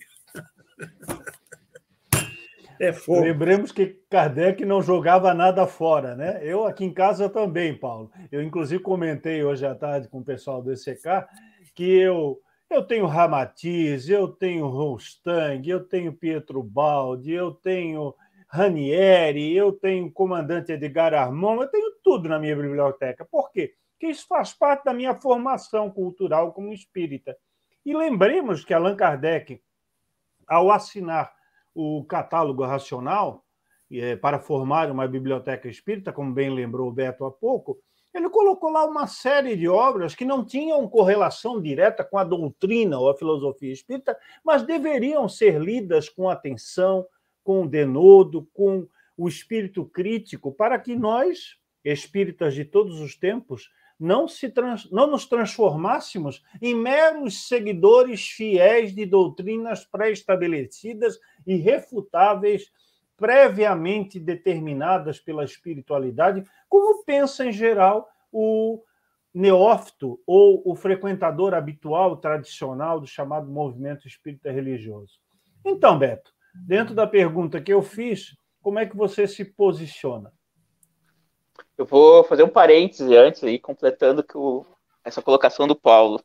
Eu me lembro lá em 2017, eu acho que final de 2017, eu chegando no ECK. Eu estudei para esse livro, viu, Paulo? Antes. Tá? Como muitos que estão assistindo, a gente estudou também. E eu não me lembro agora se era. Eu me lembro que estava o Paulo Henrique, estava o Marcelo. Era uma postagem no ECK. E eu estava brigando, não, mas isso é doutrinário, sim. Como não é doutrinário? Claro que é. Daí, mas onde é que tu leu isso? Tu leu isso em Kardec? Eu disse, não, só pode ser Kardec que eu li isso. Aí eu fui ver, ah, não, eu li na apostila da FEB. Ah, peraí, quem é que falou isso? Ah, não foi Kardec. Ah, foi Emmanuel. Ai, ai, ai, ai, Porque ele estava dizendo o contrário, né, do que dizia Kardec. Era a questão do perispírito que a gente estava falando, né? A questão do perispírito ter manchas, não ter manchas, e guardar as manchas, a inteligência do perispírito, aquela coisa toda, enfim. É complexo, né? Então, Os assim, órgãos ó, no perispírito. É, o pessoal que está ouvindo aí, que alguém que está chegando Roberto, aí sabe que. Depois de tanta coisa, isso, você né? o Marcelo, você tem que convidar eu e o Marcelo para te tomar um chopp agora à noite. Tá muito... Ah, era uma boa, hein? Agora acabou, a gente... quase acabou a pandemia, a gente já pode marcar um presencial em São Paulo de novo, gente. Né? Uma pizzariazinha, uma coisa assim, enfim. Tá, agora voltar para a pergunta do Marcelo. Gente, assim, ó, na minha concepção, tá? primeiro, espírito espíritos, tá no plural, espíritos não são exclusividade do espiritismo. A gente vai ter diversas tradições que a gente estava falando em budismo, em oriental, uh, africano, enfim, até nos, nati nos nativo-americanos, o que for. Espíritos não são exclusividade do espiritismo. O que, que, tem de diferente, então, no Espiritismo, né, Beto? O que, que, tem de diferente nisso que vocês estão falando do Kardec? Bom, Kardec tentou aplicar um método científico, crítico, na análise das perguntas, antes a gente tinha o quê? A observação do abismo, a observação oracular, né? A gente recebia passivamente aquela comunicação, né? E aceitava. O Kardec é o primeiro que ousa olhar de volta e perguntar. O livro dos Espíritos é todo esse. Agora o Henry saiu, estava falando das cartas do Kardec, mas uh, uh, o relatório das cartas do Kardec, ali, da, desse trabalho que foi feito pela FEAL ali, as perguntas que Kardec já tinha para as próximas reuniões, a preparação toda que ele fazia, ele relia o que o Espírito falou e ia lá, vou chamar de novo, vou perguntar, e chamava e perguntava, sabe? Jura, vamos fazer isso com, com Ismael. Quem é que fez isso com Ismael aqui no Brasil? Quem é que chamou Ismael para perguntar, como assim tu é anjo? Como assim? Espírito puro e tal, né? Quem é que fez mais perguntas críticas ao que ele estava falando? Sim, a questão da bandeira, tá? Eu não. Eu, eu, sou muito. Assim, eu gosto de contextualizar bastante, colocar cada coisa no seu tempo, analisar quando aconteceu, como aconteceu, o que estava acontecendo naquele momento histórico, etc. e tal. Né? Hoje em dia, se a gente for estudar a, a igreja, a igreja já não é mais a mesma, gente. A igreja católica mudou. Vamos estudar aí Concílio Vaticano II. A gente tem um, um, um papo ali tentando fazer altas reformas na Igreja Católica. Ela mudou, tá? ela demora mais, mas ela progride também. Então, até o próprio movimento jesuíta já não é mais o mesmo movimento que era antes, naquela época colonial, tá? Então, ali mesmo já existe uma progressividade que às vezes a gente não, não vê no, no movimento espírita, né? O movimento espírita parece que tem essa, essa mania de entrar na máquina do tempo e voltar ao passado. Vamos ficar lá no século XIX, vamos voltar e não vamos ver o futuro. Não, não, não vamos ver a progressividade. Isso é complicado ah, também. Tá? Mas, enfim, partindo por esse ângulo, né, do, fazendo esse link aí com, com o que o Paulo falou. Ah, Marcelo, não sei. Só sei que nada sei, teria dito tá rindo de quê, o sábio. No Ô, Beto, você está rindo de quê que eu não entendi o teu riso? Porque não tem, não, não, não tem uma, uma solução. Imagina como é que tu vai dialogar, Paulo. A pessoa te larga uma dessas, da bandeira de Ismael, o que, que, vai, o que, que eu vou dialogar com a pessoa que vai levantar a bandeira de Deus, Cristo e caridade? Mas é exatamente ah. esse o ponto. Né? Quando você tem uma obra que é santificada, considerada sacrossanta, considerada como a definição do papel do espírita individualmente, da coletividade espírita e do país Brasil no contexto atual da humanidade, chamada Brasil, Coração do Mundo, Pátria do Evangelho, publicada na década de 30, em pleno estado de Vargas, com toda a contextura daquele tempo, estabelecendo que o Brasil seria o celeiro do mundo, seria o coração do mundo, a Pátria do Evangelho. E dentro do livro tem um cidadão chamado Eliel que pega Jesus pela mão e diz assim: Ô oh, oh, Magrão, vem cá, vem cá, vem comigo, vem comigo, vem. Vamos, vamos, vamos passear um pouquinho aqui pelo universo. Vamos passear pela Via Láctea. Tá vendo ali a Terra? Sim, a Terra. Tu és o governador da Terra, cara. Tu sabes que o planeta azul é teu. Tu é que manda nessa bagaça. Tu sabes ali, ó, tá vendo aquele, aquele, aquele país ali bonitinho, parece assim um coração estilizado, né? Ó, tem gente que diz que o Brasil saiu na movimentação das placas tectônicas, da geologia, estava grudadinho lá na África e veio para cá. Tá vendo aquilo ali, ó? Brasil. Pois é, cara, é ali que a árvore do evangelho, do teu evangelho, está sendo transplantada. É ali que vai ser o. Olha, meus amigos, meus amigos, o cara é o governador do planeta e não sabe onde fica o Brasil? Um dos cinco maiores populo... países populosos do mundo? Ora, que cantilena é essa? Que história da carochinha é essa que os espíritas vomitam diariamente nas suas preleções e nos seus estudos? É que, há que se ter racionalidade, minha gente. Há que se ter lógica racional. Há que se ter bom senso, o mesmo bom senso de Kardec, considerado pelos espíritos superiores como bom senso encarnado. Não dá para acreditar nessas historinhas. Esse Brasil de 2022, com esse governo genocida e despótico, é o coração do mundo e pátria do evangelho aonde? Vai ser como? E aí acham que nós somos nervosos, acham que nós estamos de má vontade, porque nós apresentamos um espiritismo diferente. Então, feito esse nosso desabafo, feito essa nossa, esse nosso alerta para mudarmos o dial de compreensão das questões espirituais e vinculadas ao espiritismo, vou fazer a pergunta derradeira, nós já estamos aí com oito e oito na, na nosso horário de Brasília, para que o Paulo faça a resposta a essa questão. Se quiser fazer algumas considerações sobre o meu desabafo é, efusivo de agora, fique à vontade também. E depois eu passo a pergunta igual para o Beto, para que a gente possa encerrar essa live. E aí já aproveitem, Paulo e Beto, no final da sua preleção, para se des despedir do nosso público é, internauta nessa nossa live. A questão é a seguinte: a que se pode atribuir o conjunto quase total das mensagens mediúnicas produzidas no final do século XIX, por todo o século XX e nessas três décadas do século XXI, com uma ascendência, com uma tonalidade católica. E, nesse particular, nessas mensagens, uma forte presença jesuíta. Em, outras, em outros termos, por que precisamos nós estarmos vinculados a esse pensamento religioso arcaico, retrógrado, que pertence aos séculos anteriores ao século das luzes, que pertence ao universo anterior à própria codificação do Espiritismo.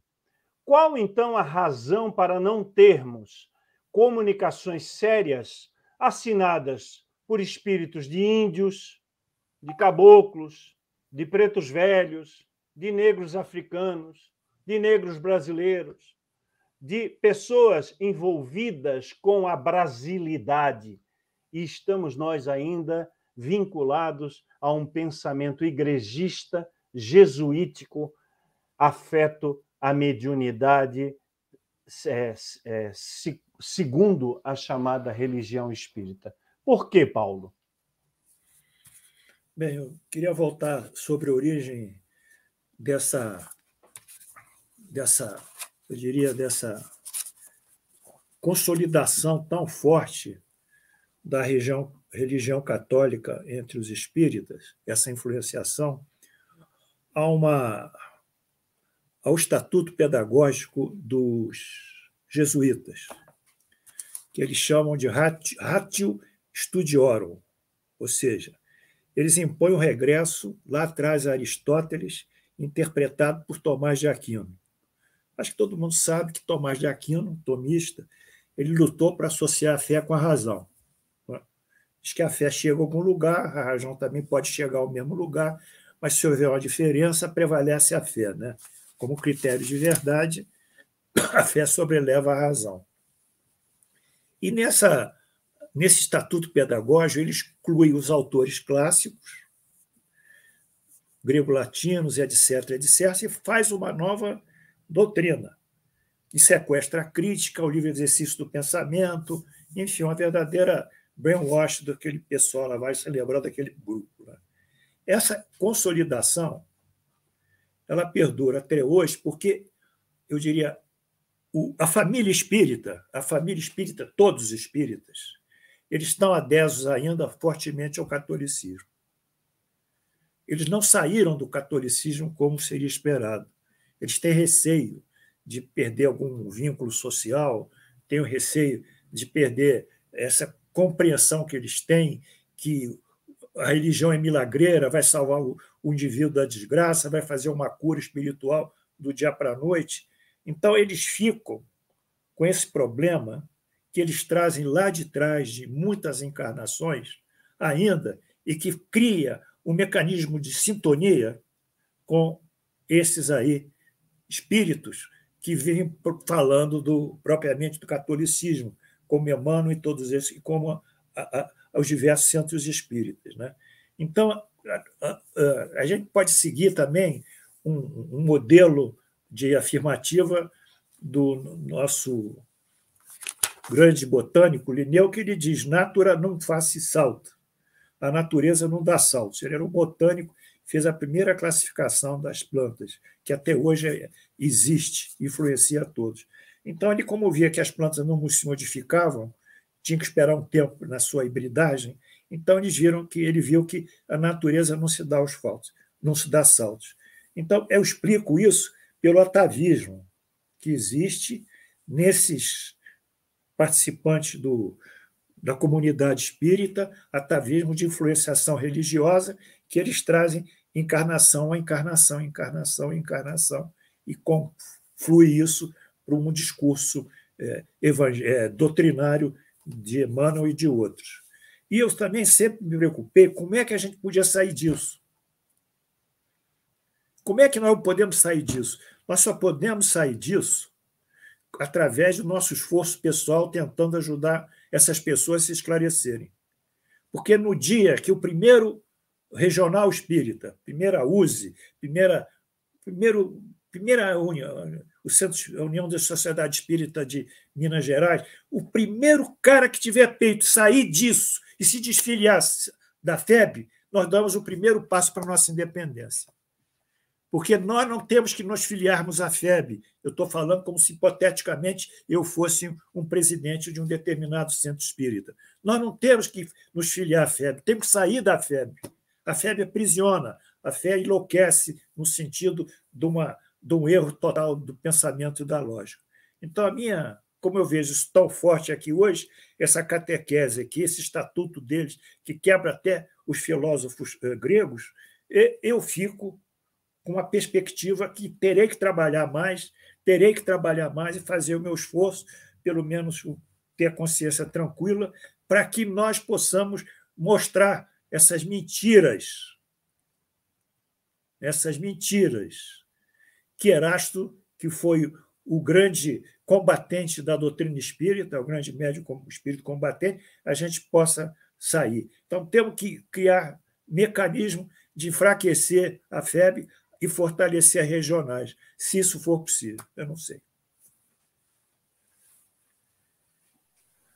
Muito bem. E aí, Beto? Aí o seguinte, Marcelo. Uh, eu acho interessante isso que o, que o Paulo falou, que também. Eu, eu, vou, eu vou me alinhar com vocês, tá? Nisso aí é questão de afinidade, né? Principalmente afinidade fluídica. E eu vou um pouquinho mais longe, já no final, né? Lançar um, um problema.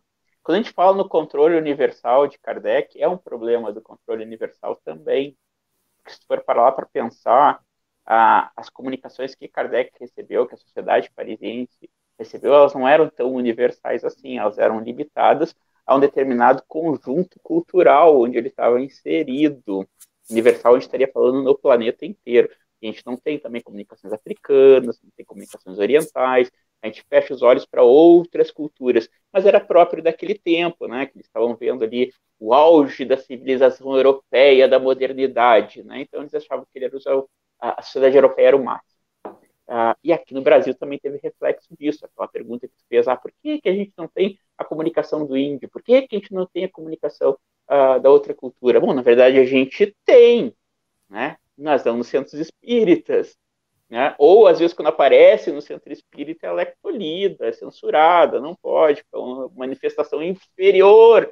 O superior tem que ser o, o branco europeu, o padre tem que se manifestar, que aí sim é uma manifestação superior, se for de outra cultura, não pode. Mas, enfim, eu, eu apresento esse problema uh, no controle universal, já em Kardec, mas eu acho interessante que Kardec já deixou a porta aberta para solucionar esse problema, uh, no próprio método dele algo que só foi pensado pelos métodos científicos lá na metade do século XX, que é a questão da falseabilidade.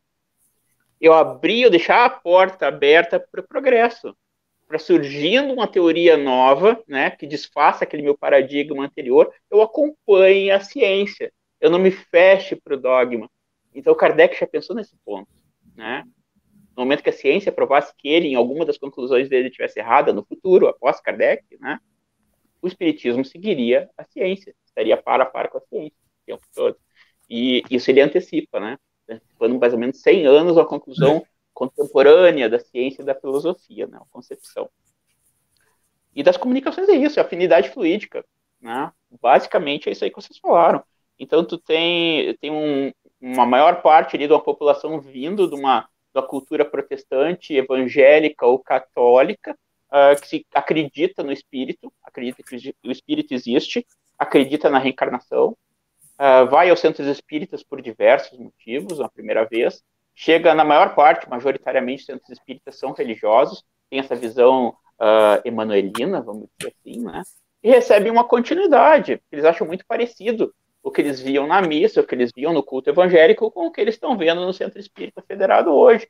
Tu chega, tu senta, tem um ritual de abertura, tu tem uma homilia, tu tem uma palestra, tu tem a tua hóstia, que é a tua água fluidificada, tu tem o passo, enfim, tem toda a ritualística, né, que tu sai se sentindo mais leve dali. Então tem uma, um processo que não existia na época de Kardec, né, já, é, já são inovações uh, próprias do espírito brasileiro. Então, essa mentalidade, essa cultura, ela acaba se manifestando também nas salas mediúnicas. O médium que é treinado hoje, vem aqui, estava conversando com outro espírita, né? Que eu falei, ah, o que, que eu vou perguntar para alguém que, que, que eu vou debater com alguém que está me levantando a bandeira de Ismael? Realmente, eu não tenho muito o que contestar, porque é a crença daquela criatura. Acredita piamente naquilo e ponto. Eu, eu, eu posso ir até o limite de onde a gente consegue conversar, talvez no método de Kardec, mas mesmo assim, estava conversando com um espírita aqui da minha cidade, de Porto Alegre, esses, alguns meses, ele muito animado me falando que de outra casa espírita, né? Tinha começado seus estudos de mediunidade. E eu, animado, ah, que legal, tá, estás estudando o livro dos médiums? E ele, não, estamos estudando André Luiz. E, mas você já leu os livros dos médiums? Não, não, eu só conheço. Do Kardec eu só li o Evangelho. E aí, gente?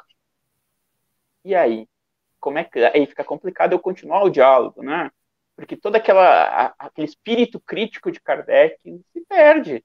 Eu vou ali, o telefone só toca de lá para cá, né? A gente vai receber a comunicação do sofredor. A gente não vai ter uma análise muito crítica, a gente vai tentar evangelizar aquele espírito desencarnado. Alguém me fala que, eu não sei se é lenda, eu não vi, né? De alguém que tentava evangelizar até com chicote, né? O espírito batia na mesa, assim, fazia um, um teatro, assim, para evangelizar o desencarnado, para assustar, eu acho. Pô, eu fui numa outra casa espírita, espírita também, essa não é federada, gente, é uma casa independente, não vou citar nomes aqui, né? Mas era uma cabine com quatro médios e uma médio de pé com um livro na mão. Não sei se era Bíblia. Ah, eu vi lá, mas não sei se era Bíblia. A, a pessoa gritava, era um exorcismo que ela estava fazendo ali para tratar a, a desobsessão. Isso é uma casa espírita aqui de Porto Alegre. Claro, não é federado, né? mas eram quatro médicos sentados, ela de pé com um livro na mão, que eu não vi que livro era, não, não sei se era a Bíblia, se era evangélico, qual era, mas ela gritava lá dentro, ela tirava, né, para tirar tirar o encosto, vamos dizer assim, né. Então, existe muita coisa por aí, né, e falta estudo. É, infelizmente, falta estudo de Kardec, né, porque estudo de outras obras tem sobra, até demais, né, até demais. É uma longa trajetória que ainda nós temos que percorrer, né? É, quando a gente faz uma análise comparativa, Paulo e Beto e os nossos amigos que estão conosco já 8h20 da noite nessa nossa live, sobre um, um esboço comparativo entre a produção de Kardec nos 32 livros, nas suas 32 obras, e a produção mediúnica brasileira, nós conseguimos traçar, traçar alguns paralelos de similitude e de diferenciação. Em termos da minha pergunta, a similitude ela parece estar expressa, porque se nós pegarmos a grande totalidade das mensagens que estão contidas nas obras de Kardec e que são assinadas, tem vultos históricos, muitos deles ligados ao chamado poderio religioso, principalmente católico, de todos os tempos. Daí vermos quase que totalmente é, mensagens assinadas por espíritos de batina, padres, bispos e freiras que continuam a orientar, vamos dizer assim, o chamado movimento espírita brasileiro. Mas, por uma questão de caldo cultural, por uma questão de estruturação sistêmica, de cenário, nós deveríamos dar aso às nossas reuniões mediúnicas tradicionais a manifestações de espíritos de outros matizes, de outras configurações que fazem parte do pluriculturalismo eh, brasileiro. E nós não vemos isso. Por um ponto que o Beto salientou, que é não é que elas não existam, elas existem, mas elas são colocadas na prateleira de baixo.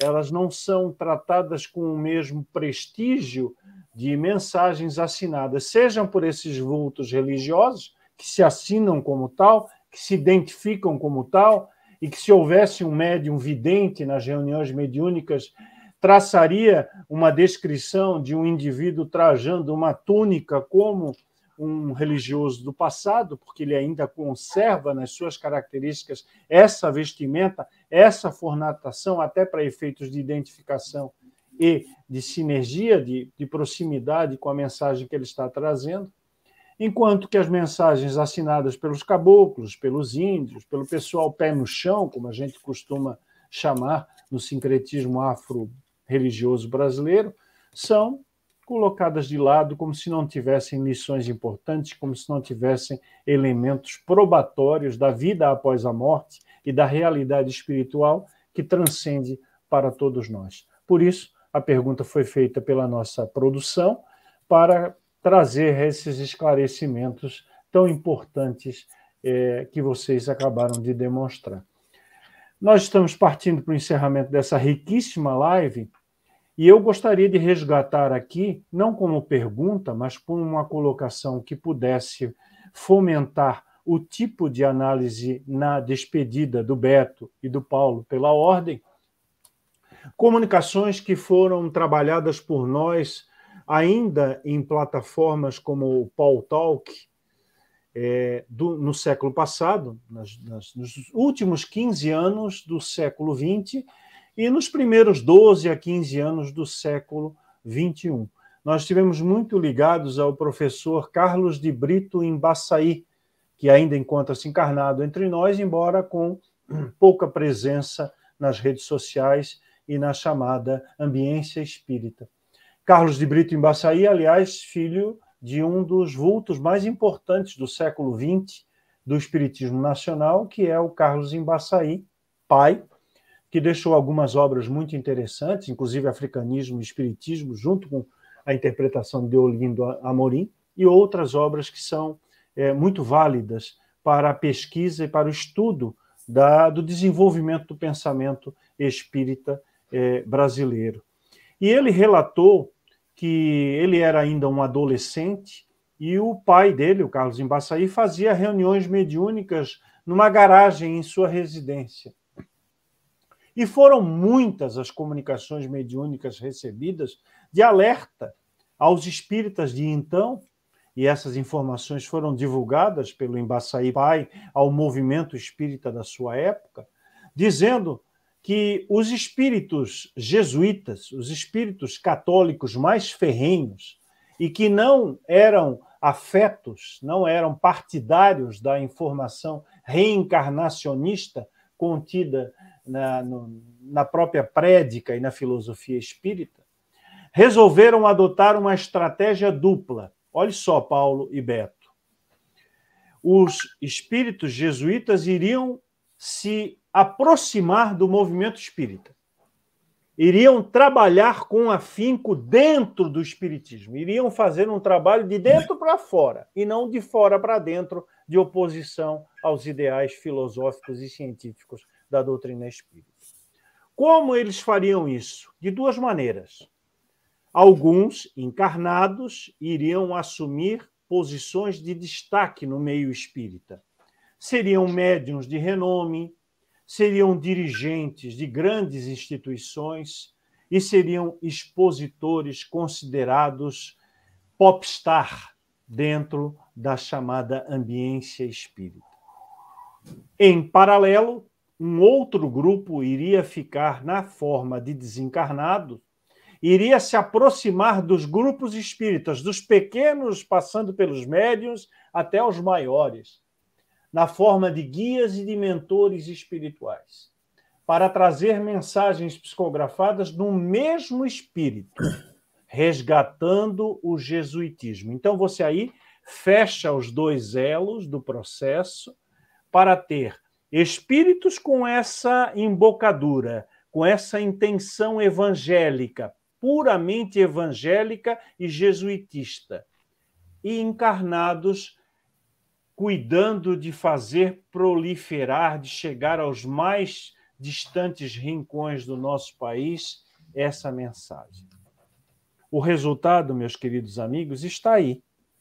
Mais de 120 anos de presença do Espiritismo no Brasil, com uma feição evangélica, que deixa de lado a filosofia, marca importante de Allan Kardec, que deixa de lado a fenomenologia espírita em cunho investigativo e passa a valer-se apenas da fenomenologia como uma, um meio de produção de novas verdades que vão se agregando ao edifício espírita originário, e o resultado é uma grande massa que não conhece o Espiritismo, Herculano dizia: o Espiritismo é o grande desconhecido, que não pratica o Espiritismo à feição de Allan Kardec, segundo as suas orientações e práticas, e que se é objetiva, que se resume a uma seita agora reencarnacionista cristã ou espiritólica.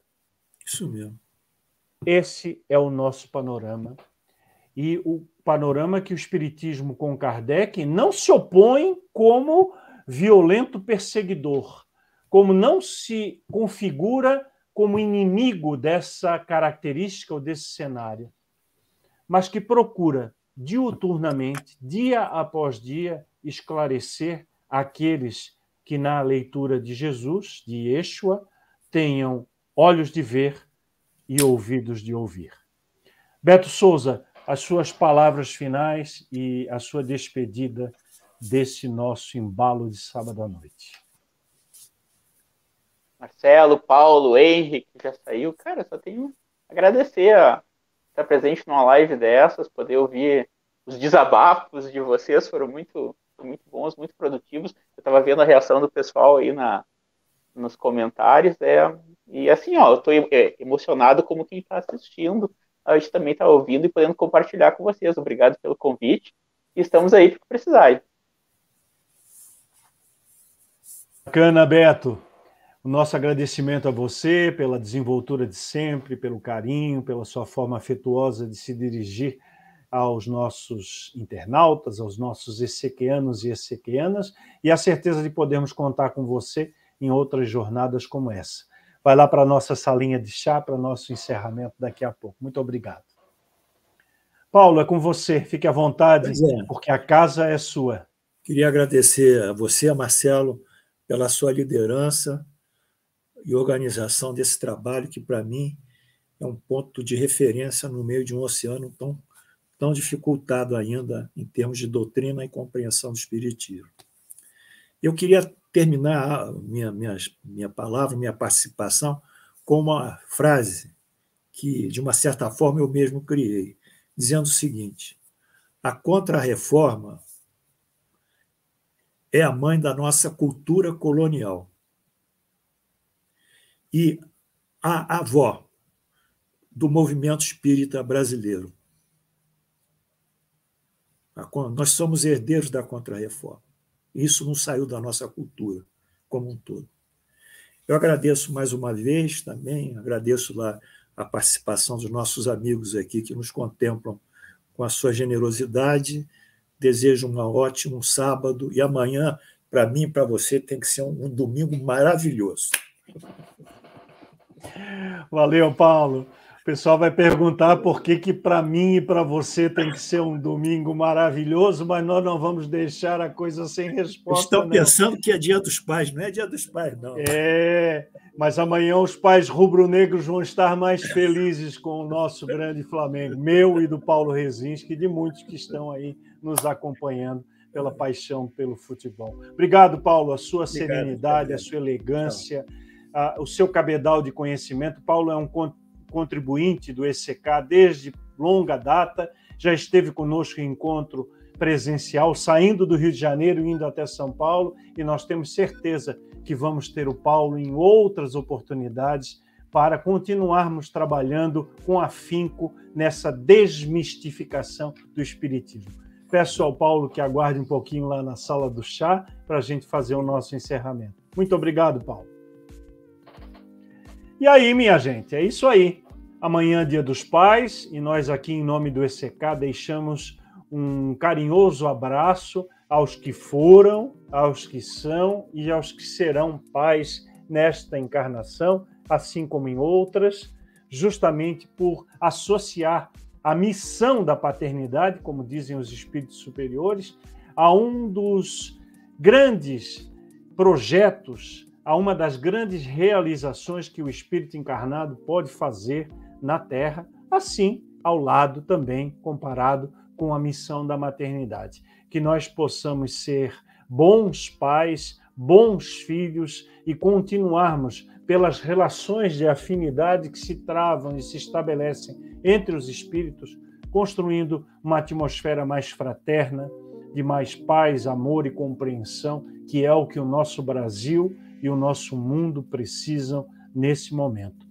Vou pedir à nossa técnica que coloque aí na lousa a programação da próxima live, o próximo Embalos de sábado à noite do ECK, onde, fiquem atentos, vamos trabalhar com um tema importantíssimo que faz parte da teoria e da prática espírita.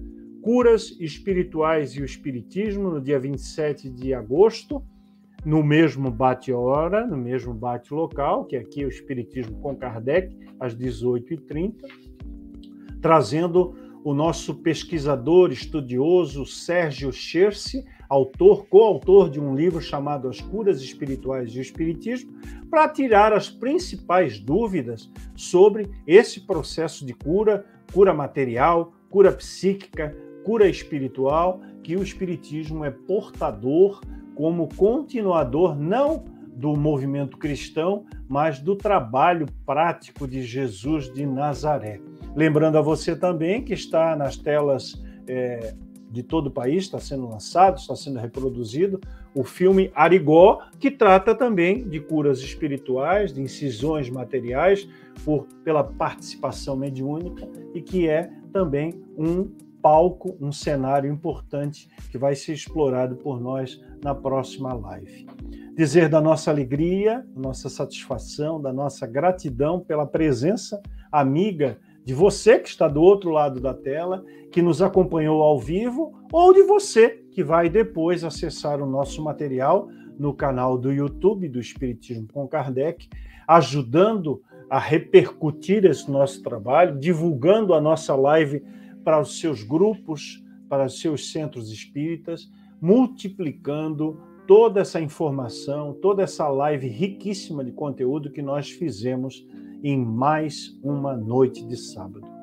Muito obrigado. Fique com a sua família, fique com a sua paz nesse domingo dos pais. Tchau!